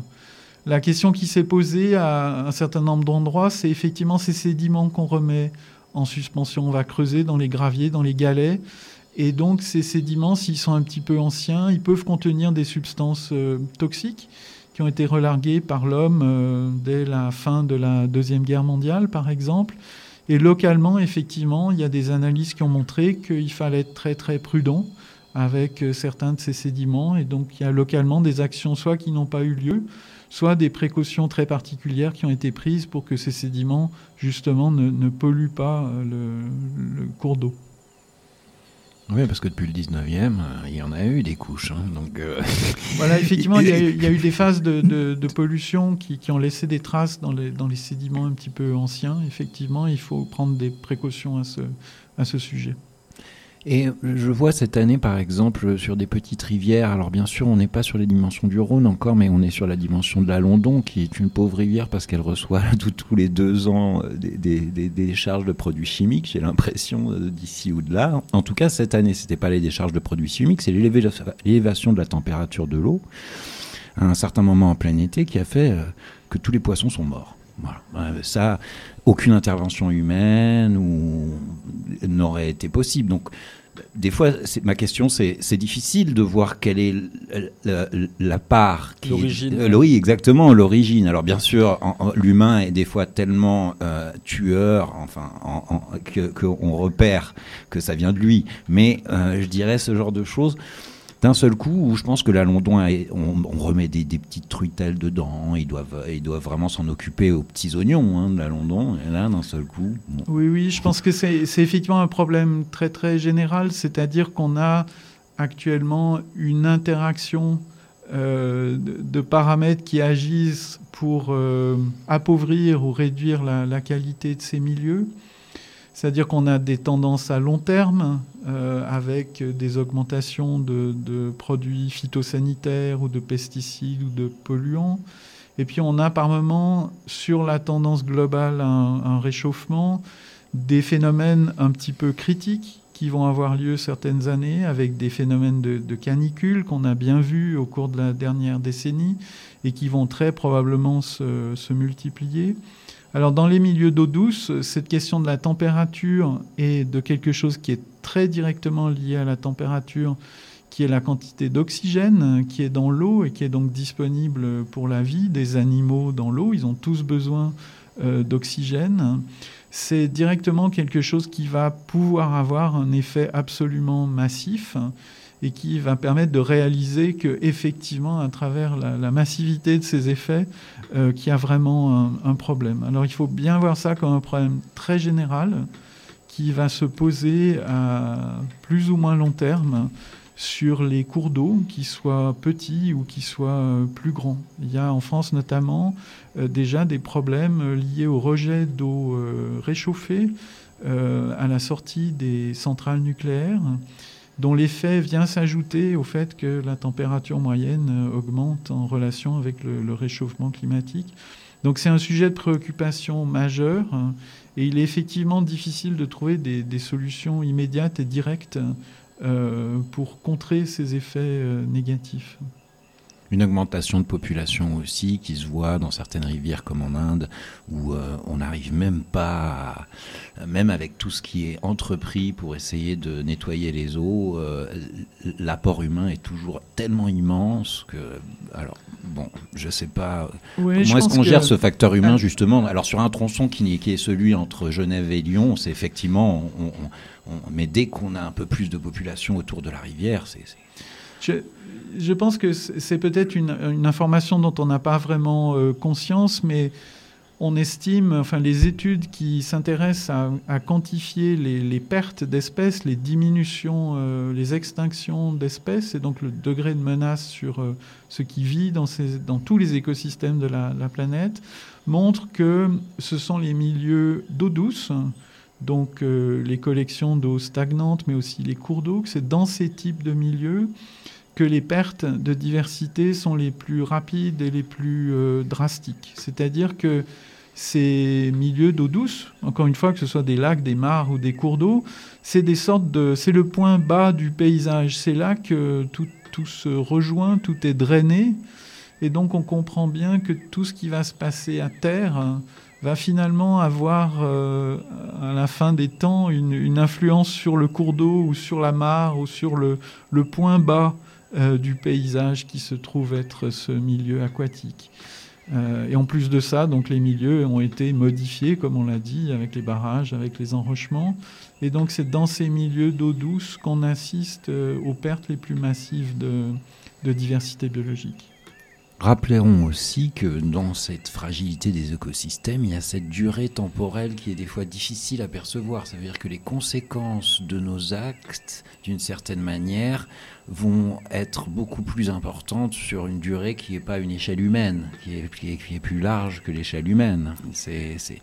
Des fois, on a du mal aussi, c'est pour ça que je le rappelle, et en général, les, les enfants ou les jeunes ont, moins cette idée de, dimension. Alors, est-ce que toi, tu traites surtout sur ce qu'on voit dans le présent sur une génération humaine? Non, tu traites aussi sur les conséquences de ce qu'il va y avoir dans 100 ans dans le Rhône ou les possibilités d'une trans transformation. Oui, je, pense qu'il est, il est quasiment impossible de travailler sur la diversité biologique sans, dans ces milieux sans avoir une conscience de l'histoire de ces milieux.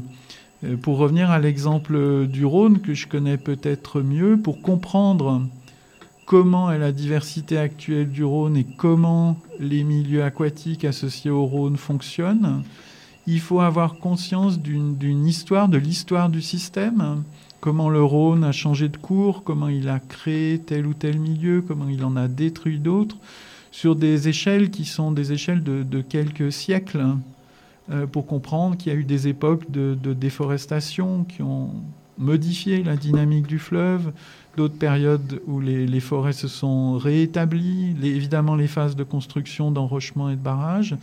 Et c'est donc grâce à la prise en compte de cette dimension historique qu'on comprend euh, quel est l'état actuel de ce qu'on qu observe et qu'on peut aussi euh, faire des, scénarios prédictifs de ce qui risque euh, de se passer dans le, dans le futur. Très bien. Bah écoutez, euh, je sais pas si vous avez un mot à, à rajouter par rapport à. Non, mais cet aspect Euh, historique me paraît vraiment très très important. Donc euh, on peut, on peut Bah, passer je aux questions. qu'on enchaîne à la, à la partie des questions des enfants. Donc, on accueille ce soir Emmanuel Castella, pour, euh, donc chercheur à l'Université de Genève, euh, sur le thème de la fragilité des écosystèmes. Donc, non seulement des écosystèmes aquatiques, mais euh, les écosystèmes euh, au sens plus général. Je propose qu'on commence par la question de Sarah euh, tout de suite et qu'on en parle. Pourquoi on construit autant de choses qui détruisent la nature? Alors bonjour Sarah, c'est vraiment, je te félicite pour cette euh, question parce que c'est la question, on pourrait dire. C'est peut-être euh, la question la, la plus importante, effectivement, c'est la question de, de l'homme qui, détruit la nature. Alors c'est une question qui est intéressante, non seulement elle est très importante, mais elle est assez intéressante parce qu'en fait, euh, la réponse, elle est dans la question. Elle est dans la question parce que quand on dit pourquoi est-ce que l'homme euh, détruit la nature, ça veut dire qu'on considère que l'homme, il fait pas partie de la nature. Parce que si on était convaincu qu'il il fait partie de la nature, bah, la question, ça serait pourquoi l'homme se détruit lui-même. Donc en fait, je pense que très très fondamentalement, la réponse, elle est là. L'homme détruit la nature parce qu'il a l'impression qu'il n'en fait pas partie et que la nature, il peut en faire, euh, bon, pour parler de façon peut-être un peu exagérée, il peut en faire ce qu'il veut. Il peut l'utiliser, il peut l'exploiter, il peut la détruire, et que comme c'est quelque chose qui est en dehors de lui, bah, il, peut, il peut en faire ce qu'il veut. Donc je pense que la, réponse à ta question, elle est encore une fois dans la question elle-même. Euh, et cette histoire de, l'homme qui détruit la nature, c'est pas une question très très récente, parce qu'on a euh, des textes écrits par les, les Romains il y, a, il y a 2000 ans à peu près, où on a des, chroniqueurs de, l'époque romaine qui racontent que bah, tel endroit a été inondé, et qu'on sait très bien que ça a été inondé parce que euh, quelques années avant, on avait coupé la forêt. Donc euh, cette idée que l'homme fait des choses euh, qui sont des destructions de la nature, couper la forêt, bah, ça va avoir des, impacts sur, sa vie, sur sa vie à lui en tant qu'homme. Donc j'ai peur que ce soit une histoire, euh, on en parle beaucoup maintenant évidemment parce que ça devient très critique, mais c'est un petit peu une histoire, euh, une histoire ancienne. Et je pense que dès que l'homme euh, s'est mis à, à s'installer dans des, à construire des habitations, à se sédentariser, on dit, hein, à s'établir dans des lieux où il va construire sa maison, en gros, eh ben, il s'est mis à beaucoup modifier ce qui se passait autour de lui, à couper la forêt. à Pour son propre confort À Voilà. brûler les herbes. euh, Voilà. Donc, euh, on, on pourrait presque dire, euh, c'est peut-être un petit peu exagéré, mais je pense qu'on n'est pas loin de la réalité, que l'homme, c'est une espèce invasive. Euh, tu as peut-être entendu parler de- d'espèces invasives dont on essaye de se débarrasser, hein, la, la renouée qui pousse le long des cours d'eau ou d'autres espèces. Ben, L'homme, il a un petit peu les caractéristiques d'une espèce invasive. Il est capable de s'établir de, de partout. Hein, il est même allé sur la Lune, mais il peut aller construire des choses pour vivre sous l'eau, pour vivre sur les montagnes. Et en fait, dès qu'il fait ça, bah, il modifie ce qui se passe autour. Et puis, comme on est très nombreux, bah, on modifie beaucoup ce qui se passe autour de nous. Et c'est pour ça qu'on détruit euh, la nature, entre guillemets. Mais je crois qu'il ne faut pas oublier que on en fait partie de la nature. Et que si on détruit la nature, bah, on se détruit euh, nous-mêmes, en fait. Voilà, je pense que ça répond plutôt bien à la question euh, et qui, qui rentre euh, dans le vif du sujet. Euh, on enchaîne sur une question de Mathieu qui est très, très liée à cette première question. Pourquoi on détruit les forêts? Alors bonjour Mathieu, effectivement c'est très lié à, à la, à la question de, de Sarah. Alors effectivement l'homme euh, il s'est donc euh, installé euh, il, y a, il y a très longtemps, je pense il y a à peu près 10 000 ans on va dire, il s'installe, hein. il construit des, habitations, il se met à cultiver un peu le sol et donc dès cette époque-là l'homme il a besoin de la forêt pour, pour différentes raisons. Donc, il coupe des arbres pour, pour construire son habitation, pour construire des outils, pour se chauffer, pour faire brûler le bois. Et puis euh, aussi pour euh, progressivement euh, gagner des, terres pour, pour cultiver donc produire ce qu'il va, ce qu'il va manger. Puis maintenant, bah, tu sais peut-être qu'on coupe des forêts aussi pour construire des routes, pour construire des mines, etc. Et donc c'est vraiment un problème. Parce que les forêts, bah, c'est pas juste une, une ressource à la disposition de l'homme, mais euh, les forêts, elles ont un rôle euh, absolument euh, crucial pour plein, plein d'aspects du, fonctionnement de la, la planète.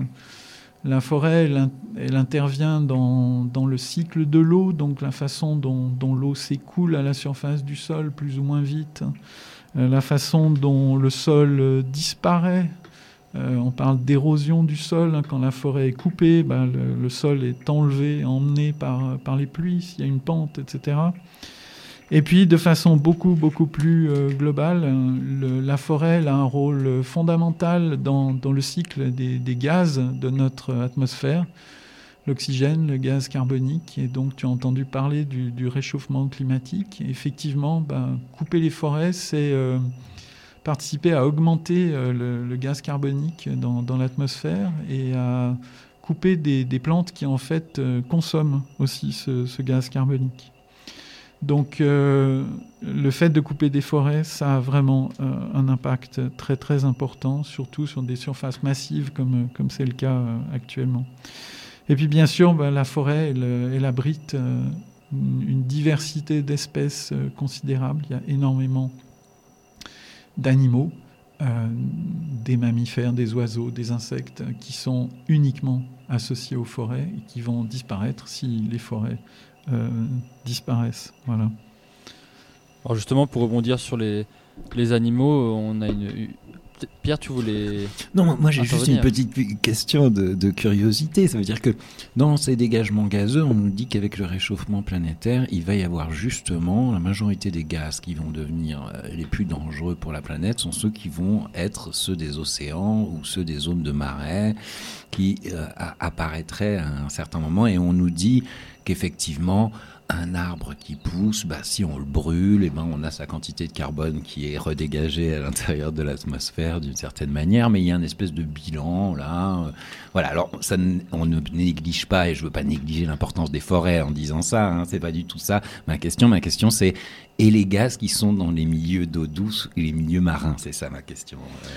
Alors c'est c'est effectivement euh, un sujet très actuel. Donc il y a, y a des collègues à l'uni- l'université de Genève qui travaillent sur, ces questions, donc de, production de, gaz dits à effet de serre, euh, le méthane, le gaz carbonique à partir des, milieux aquatiques, donc que ce soit euh, marins ou des milieux d'eau douce. Donc je pense que c'est un sujet qui n'est pas forcément complètement résolu et tout est dans, cette question de, bilan entre les effets positifs et les effets euh, négatifs. Ce qui est sûr, c'est que euh, là, si on peut revenir à, à ce qui vit dans ces milieux aquatiques, en particulier, donc il y a des toutes petites algues planctoniques euh, qui vivent dans la mer, qui semblent bien avoir un rôle absolument euh, fondamental hein, sur la production d'oxygène et le maintien de, de la teneur en oxygène de, de l'atmosphère. Et la fixation justement de ce gaz carbonique dont on aimerait bien se débarrasser un petit peu dans, dans l'atmosphère.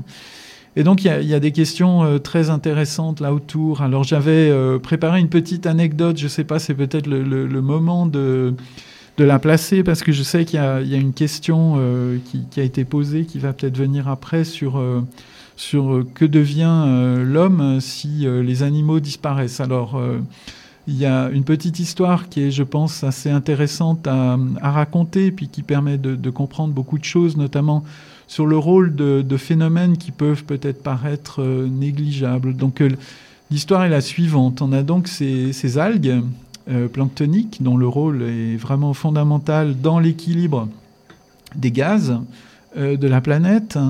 Et on s'est rendu compte que hum, leur quantité dans les océans, elle est par endroits limitée parce qu'il n'y a pas assez de fer dans les océans. Donc euh, ces petites algues, elles ont besoin de fer pour se développer et euh, capter le gaz carbonique.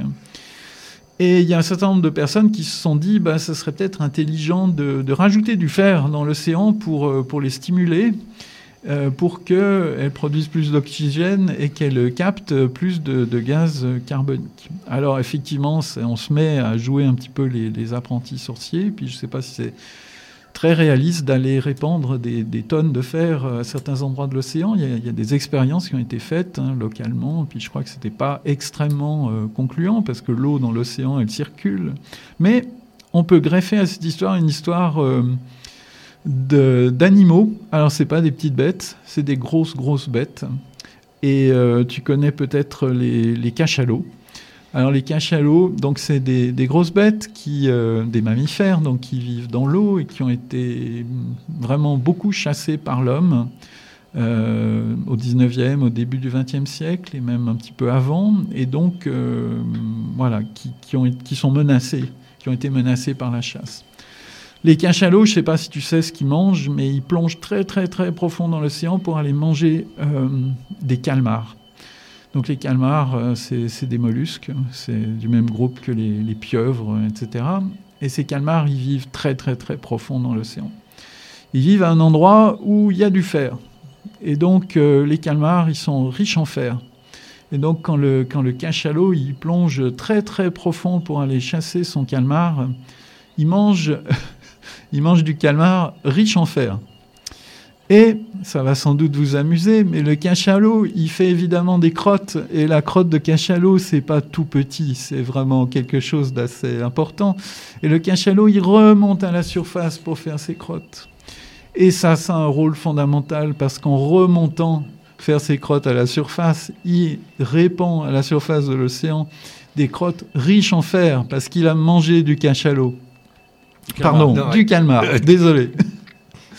Et donc, il y a des études très sérieuses qui ont été faites là-dessus et qui montrent que les zones où les cachalots font leurs petits besoins à la surface euh, sont en fait des zones riches en fer et donc très productives du point de vue des algues. Et donc, ce, ce phénomène va dans le sens euh, favorable à, à la baisse du carbone et à la production de ces petites algues. Voilà, je pensais que c'était...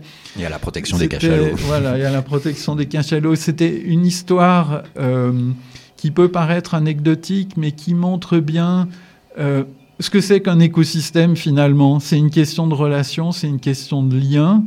Et donc là, on a différents acteurs. On a les petites algues, on a le cachalot, on a les crottes du cachalot, et on a le fer, et on a le gaz carbonique dans l'atmosphère. Et donc je pense que c'est une belle histoire d'écosystème.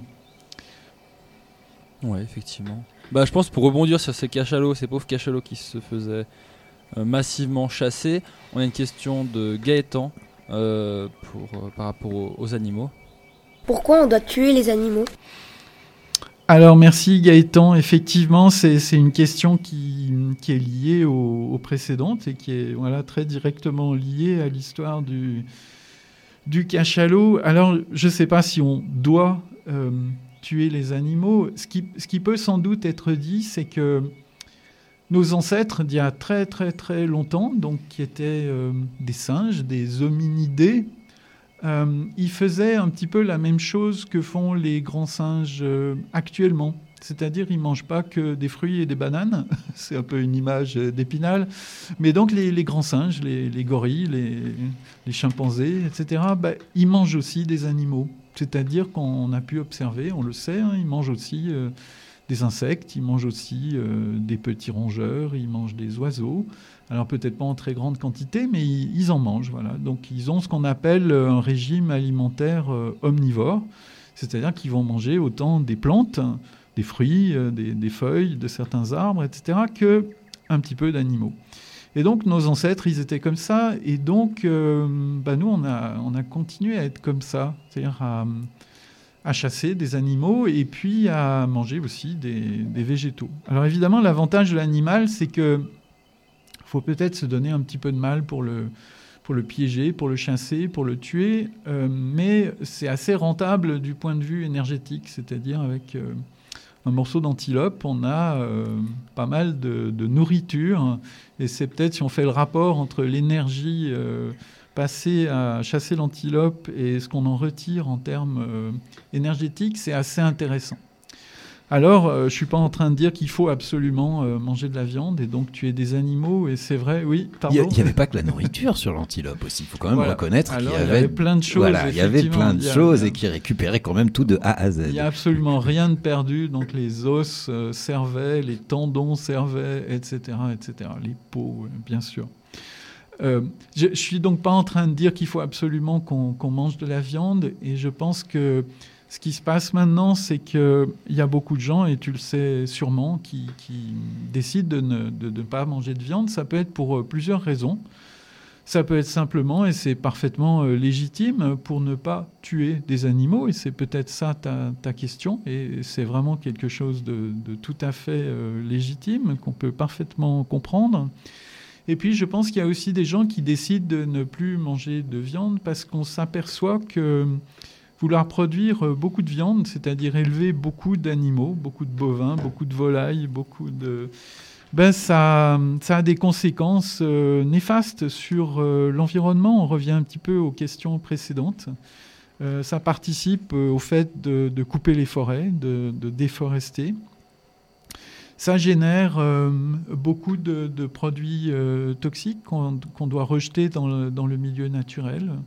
C'est relativement négatif pour la, production de, gaz carbonique également euh, dans l'atmosphère. Donc effectivement, je pense qu'on n'a pas forcément besoin de, tuer des animaux et qu'on peut probablement très bien se débrouiller avec euh, des, des protéines euh, végétales euh, du point de vue strictement de la, de la, santé, euh, de la santé humaine. Voilà, je ne sais pas si c'est une, une réponse, euh, une réponse à, ta, à ta question. Je pense que c'est tout à fait euh, satisfaisant en termes de. En tout cas, le- l'idée derrière ces questions-là, c'est aussi pour, euh, pour ces enfants de, de, de s'intéresser à ce sujet, puis après d'aller se renseigner aussi par eux-mêmes auprès de leurs enseignants, auprès de, dans une bibliothèque, sur Internet, euh, dans des documentaires. Je voulais juste euh, remettre un point dessus, c'est-à-dire que dès qu'on est passé quand même de l'évolution de l'humain chasseur-cueilleur à la domestication des animaux, et euh, ça c'est quand même très très vite aggravé. Quoi. Voilà, alors, notre, alors, on a aussi une population qui est beaucoup plus importante hein, que, que celle qui c'est évidemment celle- une question quantitative, Ouais. c'est-à-dire si on veut produire du bœuf pour euh, quelques milliards euh, d'habitants, je pense qu'il y a un réel euh, problème environnemental. Voilà, donc c'est- c'est des choix ensuite. Je propose qu'on enchaîne sur la question euh, d'Alicia. Est-ce qu'il y a beaucoup d'animaux en voie de disparition à cause de nous, les humains? Alors c'est Alicia, merci de, ta question. Donc elle est effectivement bien liée aussi aux, précédentes. Alors dans, ce qu'on a dit avant, on, pense bien qu'effectivement euh, il y a beaucoup de disparitions qui sont d'animaux qui sont liées à l'activité de, l'homme. Alors c'est intéressant parce que hum, l'homme n'est évidemment pas la seule cause de disparition des, espèces euh, animales. hein. Tu sais que on connaît des fossiles de dinosaures, mais on n'en croise plus euh, au coin de la rue. Donc ça veut dire que bah, tu sais aussi bien qu'on puisse voir le contraire dans les films de science-fiction, mais l'homme ne vivait pas en, même temps que les dinosaures, donc ils ont clairement disparu pour une autre raison que, que l'homme. Alors on, est capable de mesurer à peu près euh, combien d'espèces disparaissaient, avant euh, que l'homme soit là. Euh, comment on est capable de faire ça? Ben, On est capable de le faire parce que tu sais qu'on étudie donc les, les fossiles dans les, couches euh, géologiques. Et donc on peut, sur des séries de couches géologiques assez longues, essayer d'observer euh, combien d'espèces disparaissent au cours du temps, puisque les couches géologiques, ben, c'est une reconstruction du temps. Et on estime, même s'il y a un petit peu d'incertitude là autour, que le taux, on va dire, de disparition d'espèces en, en l'absence de l'homme, c'est à peu près une espèce pour mille tous les mille ans.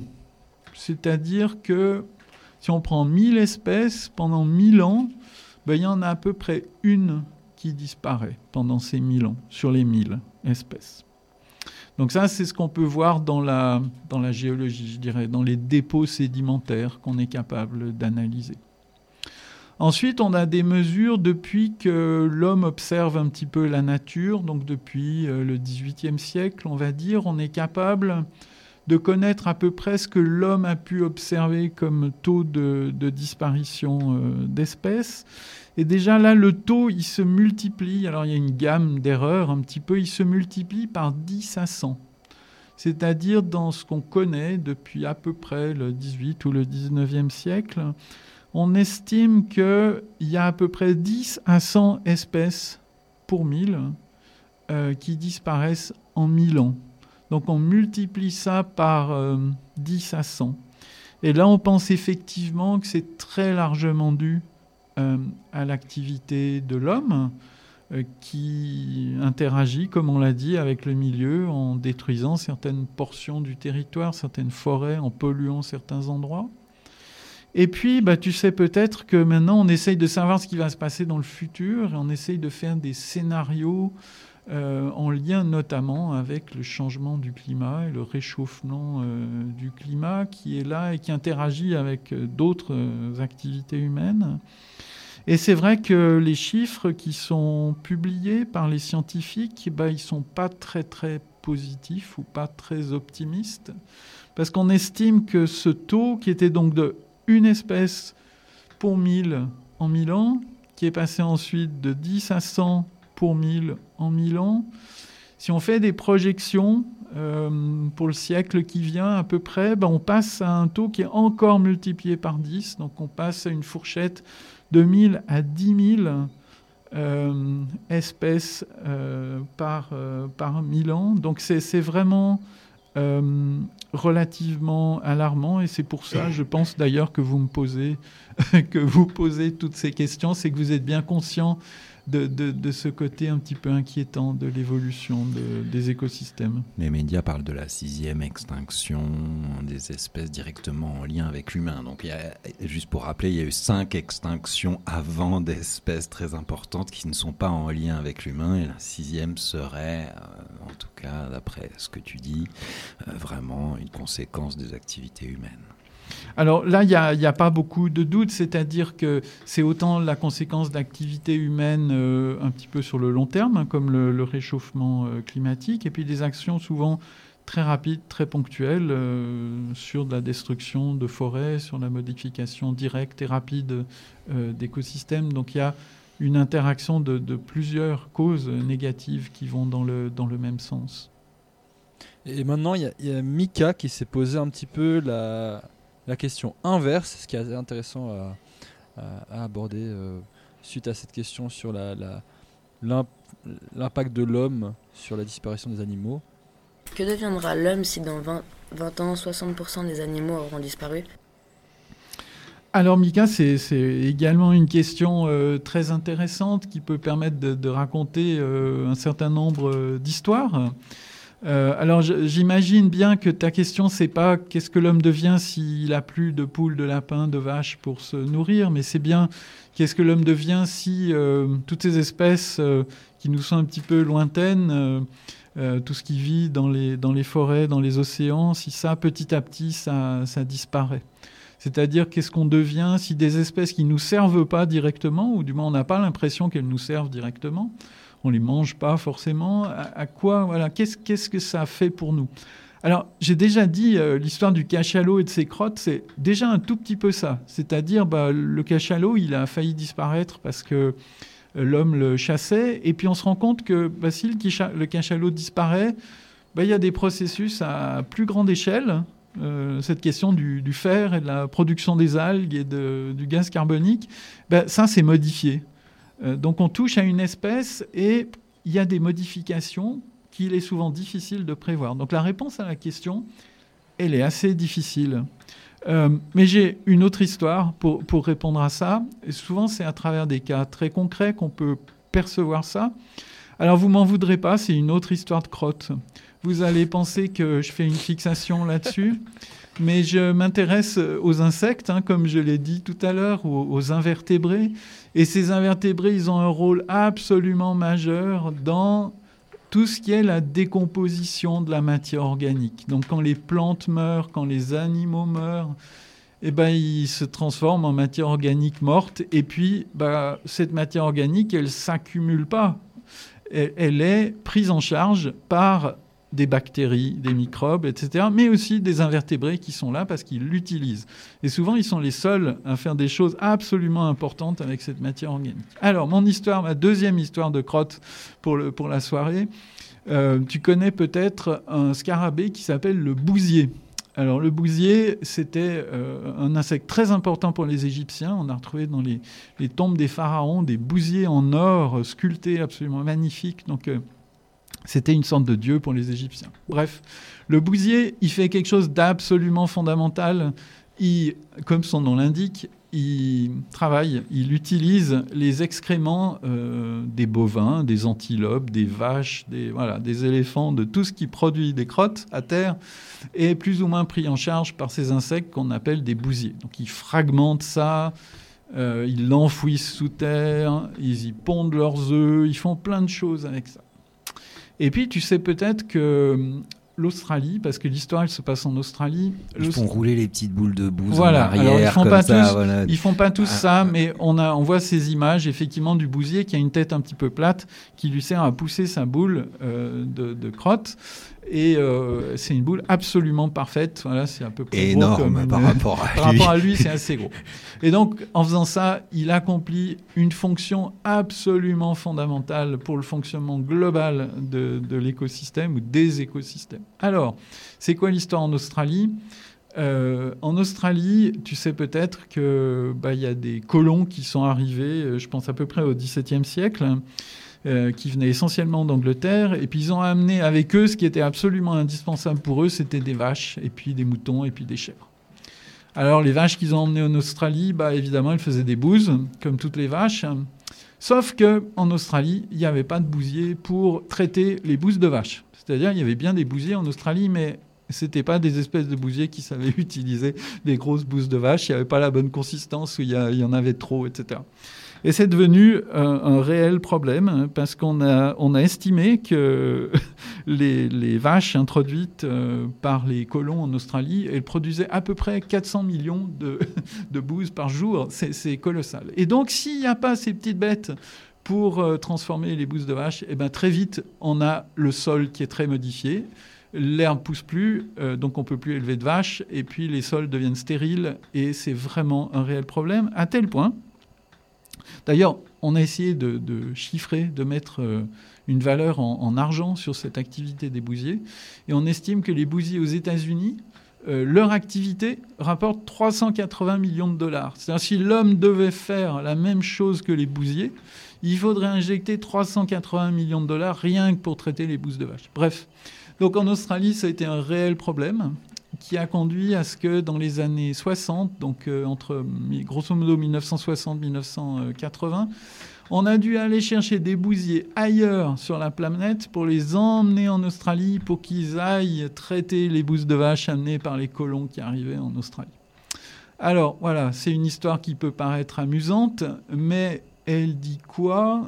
Elle dit que euh, bah, l'homme, il a besoin de ses petites bêtes. C'est-à-dire que, alors là c'est l'exemple du bousier, mais tu peux imaginer euh, plein d'autres petites bêtes qui toutes ont leur fonction quelque part, et si elles ne faisaient pas leur fonction, eh bien pour certaines d'entre elles, on, se rendrait vite compte euh, qu'il y a un problème. Ce qui m'étonne surtout, c'est que cet exemple du bousier en Australie, il est finalement relativement peu connu, alors que je pense que c'est quelque chose qui démontre vraiment que des toutes petites bêtes euh, ont vraiment un rôle très très important pour le, pour le fonctionnement de nos, de nos écosystèmes et que si l'homme devait faire ce qu'ils font, ben, soit ça serait complètement impossible, soit ça serait hors de prix. Alors l'homme a besoin du, du, du bousier, mais la question de Paolo, c'est est-ce que le bousier a besoin de l'homme ou est-ce que la nature a besoin de l'homme? Et si l'humain mourait, est-ce que, ça a des- est-ce que ça aurait un impact sur l'écosystème? Alors merci Paolo, c'est effectivement une, une question, bah, c'est exactement euh, l'inverse de la, de la précédente. Alors c'est sûr que si, voilà, par un coup de baguette magique, euh, tous les humains disparaissaient du jour au lendemain de la surface de la Terre, oui, il y a des choses qui vont s'arrêter, il y a des actions de l'homme qui vont s'arrêter. Alors il y a des choses qui vont se passer un peu rapidement, puis d'autres qui vont prendre du temps. Alors oui, il y aura un impact, euh, mais ce qu'on peut, ce qu'on peut peut-être dire euh, pour répondre à ça, c'est qu'en fait, les écosystèmes, ils se sont passés de l'homme pendant très très très très très longtemps. Alors j'ai des petits chiffres, je les connais pas par cœur comme ça, je suis obligé de les, lire. Donc euh, euh, il, faut savoir que la vie sur Terre, elle est là depuis un peu plus de 3 milliards d'années. Donc 3 milliards et demi d'années, des milliards. hein. Donc ça veut dire que l'homme, je ne sais pas si tu sais quand on considère à peu près que, que l'homme euh, arrive, donc notre espèce, on estime qu'elle est sur Terre depuis 200 000, 200 000 ans à peu près, voilà, nos, nos ancêtres les, les plus lointains. Donc tu, tu compares 200 000 avec 3,5 milliards, tu peux, tu peux faire le, le rapport entre les deux. Voilà, c'est Il y a pas mal un- de zéros en un- plus. Un, petit calcul, il y a beaucoup de zéros en plus. Ça veut dire qu'en gros, pendant 99,99% de l'existence des écosystèmes sur Terre, euh, bah, ils fonctionnaient sans hommes. Donc ils se passaient très très très bien de nous. hein. On, est, vraiment les, derniers arrivés dans le, dans le bateau. Et donc euh, le- le- les écosystèmes, ils se passent très bien de nous. Enfin, tout, tout marche. euh, tout marche. Il, y aura, il y aura toujours notamment des, des bactéries. Elles étaient là en, en premier et euh, elles ont été très très longtemps toutes seules sur la planète et elles se passaient vraiment bien de nous.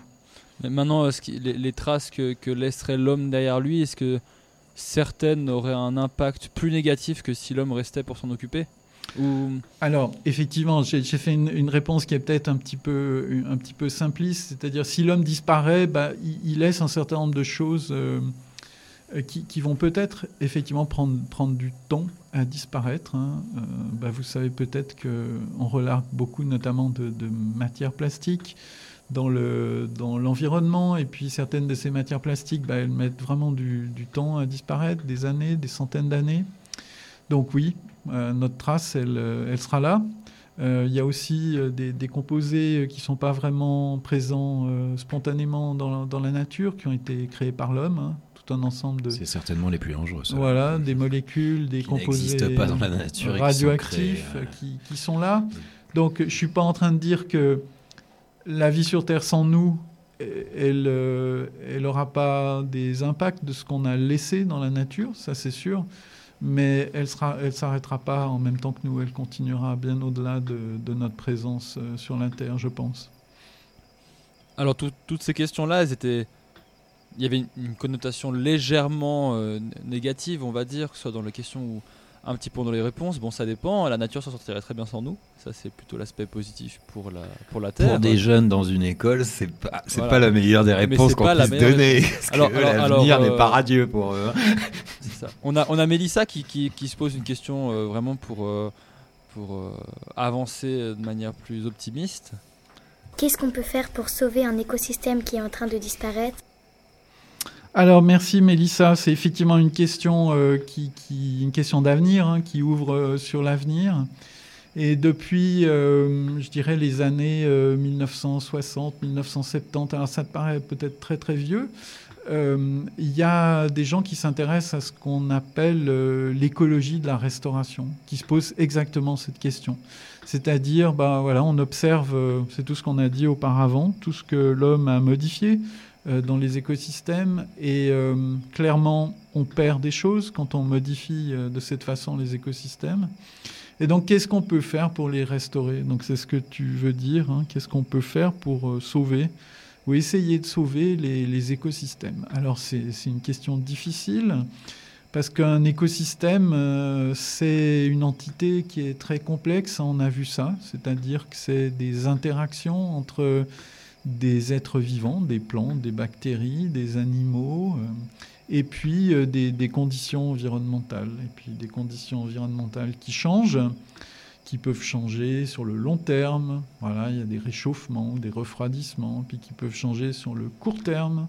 Il y a des sécheresses certaines années, il y a des crues certaines années dans le cours d'eau, si on parle d'un cours d'eau, etc. Donc, euh, préserver un écosystème, c'est pas juste euh, mettre des murs ou mettre euh, un grillage autour d'une forêt ou autour d'un morceau de prairie. Parce que si on fait ça, ben, ce qui se passe à l'intérieur, ça ne sera pas forcément euh, préservé. Si je mets un mur autour d'un morceau de prairie, ben, petit à petit, la prairie, elle va se transformer en forêt. Et si je voulais conserver une prairie, ben, j'aurais plus de prairie au bout de quelques dizaines d'années. Parce que ce qui est important, en fait, euh, dans le fonctionnement des écosystèmes, ben, c'est des processus euh, qui sont dynamiques, voilà, qui, agissent à différentes échelles de temps. Et ça, bah, c'est très très difficile à, préserver. Si, on parle du sujet qui m'intéresse le, plus actuellement, cette histoire des, des cours d'eau et des fleuves, ben, on voit bien que c'est un système dynamique. Quoi. Le, cours d'eau, il va créer les marais dont on parlait tout à l'heure parce qu'il a une certaine dynamique. Il va creuser par endroits, il va déposer des sédiments à d'autres endroits. Puis ça, c'est pas quelque chose de très local, c'est pas quelque chose qu'on peut faire juste euh, dans son jardin. C'est quelque chose qui dépend de tout le territoire qui draine l'eau et le sédiment qui arrive au fleuve. Donc ce qu'on se demande plutôt maintenant, c'est comment on peut arriver à recréer ou à favoriser des processus. Alors c'est peut-être un petit peu abstrait, mais euh, si on parle des cours d'eau, encore une fois, voilà, c'est là où je travaille. Bah, Qu'est-ce que c'est les processus dans le cours d'eau? C'est la dynamique de la quantité d'eau. Comment la quantité d'eau varie entre l'été et l'hiver. Et ça, ça peut être profondément modifié par l'homme. Et ça, on peut agir pour essayer de le restaurer. Puis c'est aussi la quantité de sédiments que le, que le cours d'eau transporte. Il va prendre du sédiment à un endroit, il va le poser ailleurs. Et ça, c'est aussi très très fortement modifié par l'homme. Quand on construit un barrage, ben, on accumule le sédiment, on empêche le fleuve d'aller prendre le, sédi- le sédiment où il veut, puis de l'emmener où il veut. Et ça, ben, on peut aussi agir là-dessus. C'est-à-dire, on peut détruire le barrage, comme on disait, mais on peut aussi aller détruire des, enrochements pour que le fleuve ait un petit peu plus de liberté, un peu plus de vie. Donc je pense que l'écologie de la restauration, c'est vraiment quelque chose de très actuel, c'est un domaine euh, d'avenir. Voilà, ça peut être un métier si c'est quelque chose qui t'intéresse. Et euh, cette restauration, elle doit porter surtout sur le maintien de certains processus, plus que sur le fait d'aller préserver des morceaux de territoire. Voilà, je ne sais pas si ça répond à ta question. Je pense que c'est une bonne première piste de, de, de- de réflexion. En tout cas, hein, ce qui est le but derrière euh, cette intervention et les questions qu'on aborde avec ces enfants, c'est de, de- d'enclencher euh, des bases de réflexion pour eux, des bases de questionnement euh, et de les, de les motiver à, à s'y intéresser après aussi de, de leur côté. Bah là, il y a des clés déjà très intéressantes. Ouais, vraiment. Euh, écoute, merci beaucoup Emmanuel pour, euh, pour, euh, pour ta présence. C'était vraiment un plaisir de t'accueillir euh, ce soir. Mais c'est moi qui vous remercie. Ah et oui, puis je merci, remercie les, les enfants pour leurs questions aussi, très, très pertinentes, très intelligentes. Merci. Et puis on se réjouit de les, de les retrouver pour euh, de, de prochains sujets. Voilà, et qui nous disent un petit peu comment ils ont apprécié tous ces experts qu'ils ont entendus. Donc on se réjouit aussi d'entendre leur retour. Voilà. Voilà. Merci beaucoup et puis on se retrouve euh, le mois prochain pour un autre sujet euh, de science. Bonne soirée à tous. À bientôt. Alors voilà, on a écouté Emmanuel Castella sur le sujet des écosystèmes dans le cadre de l'année des sciences et des technologies. On se dit au revoir. euh, à bientôt sur Fréquence Banane. À dans deux semaines pour Campus. Et puis on vous souhaite tout de bon. À plus.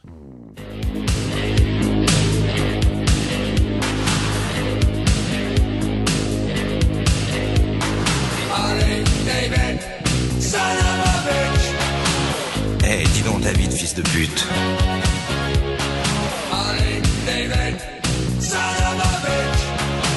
Qu'est-ce que tu fais sur ma Harley?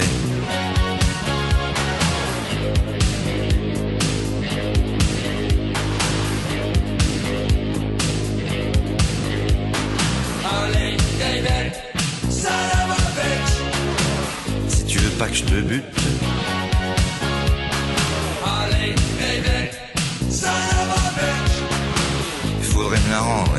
vite fait.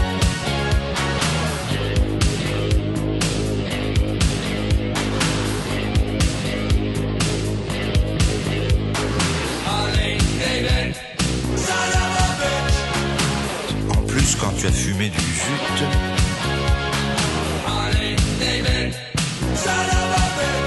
Tu sais plus très bien ce que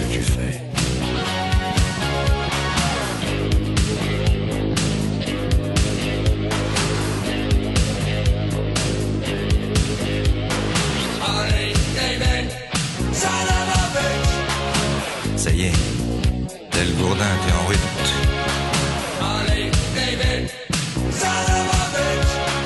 Ces vibrations te font de l'effet.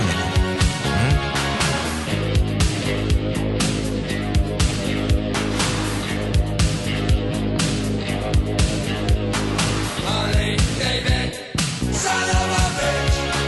Qu'est-ce que tu décides? Tu vas au pute?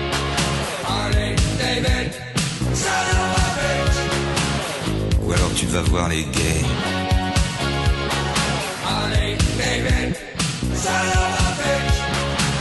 Eh, dis donc David, fils de pute.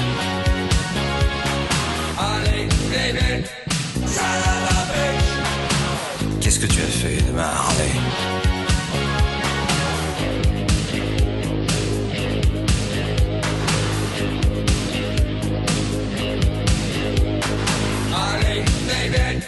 Tu aurais dû prévenir ta chute.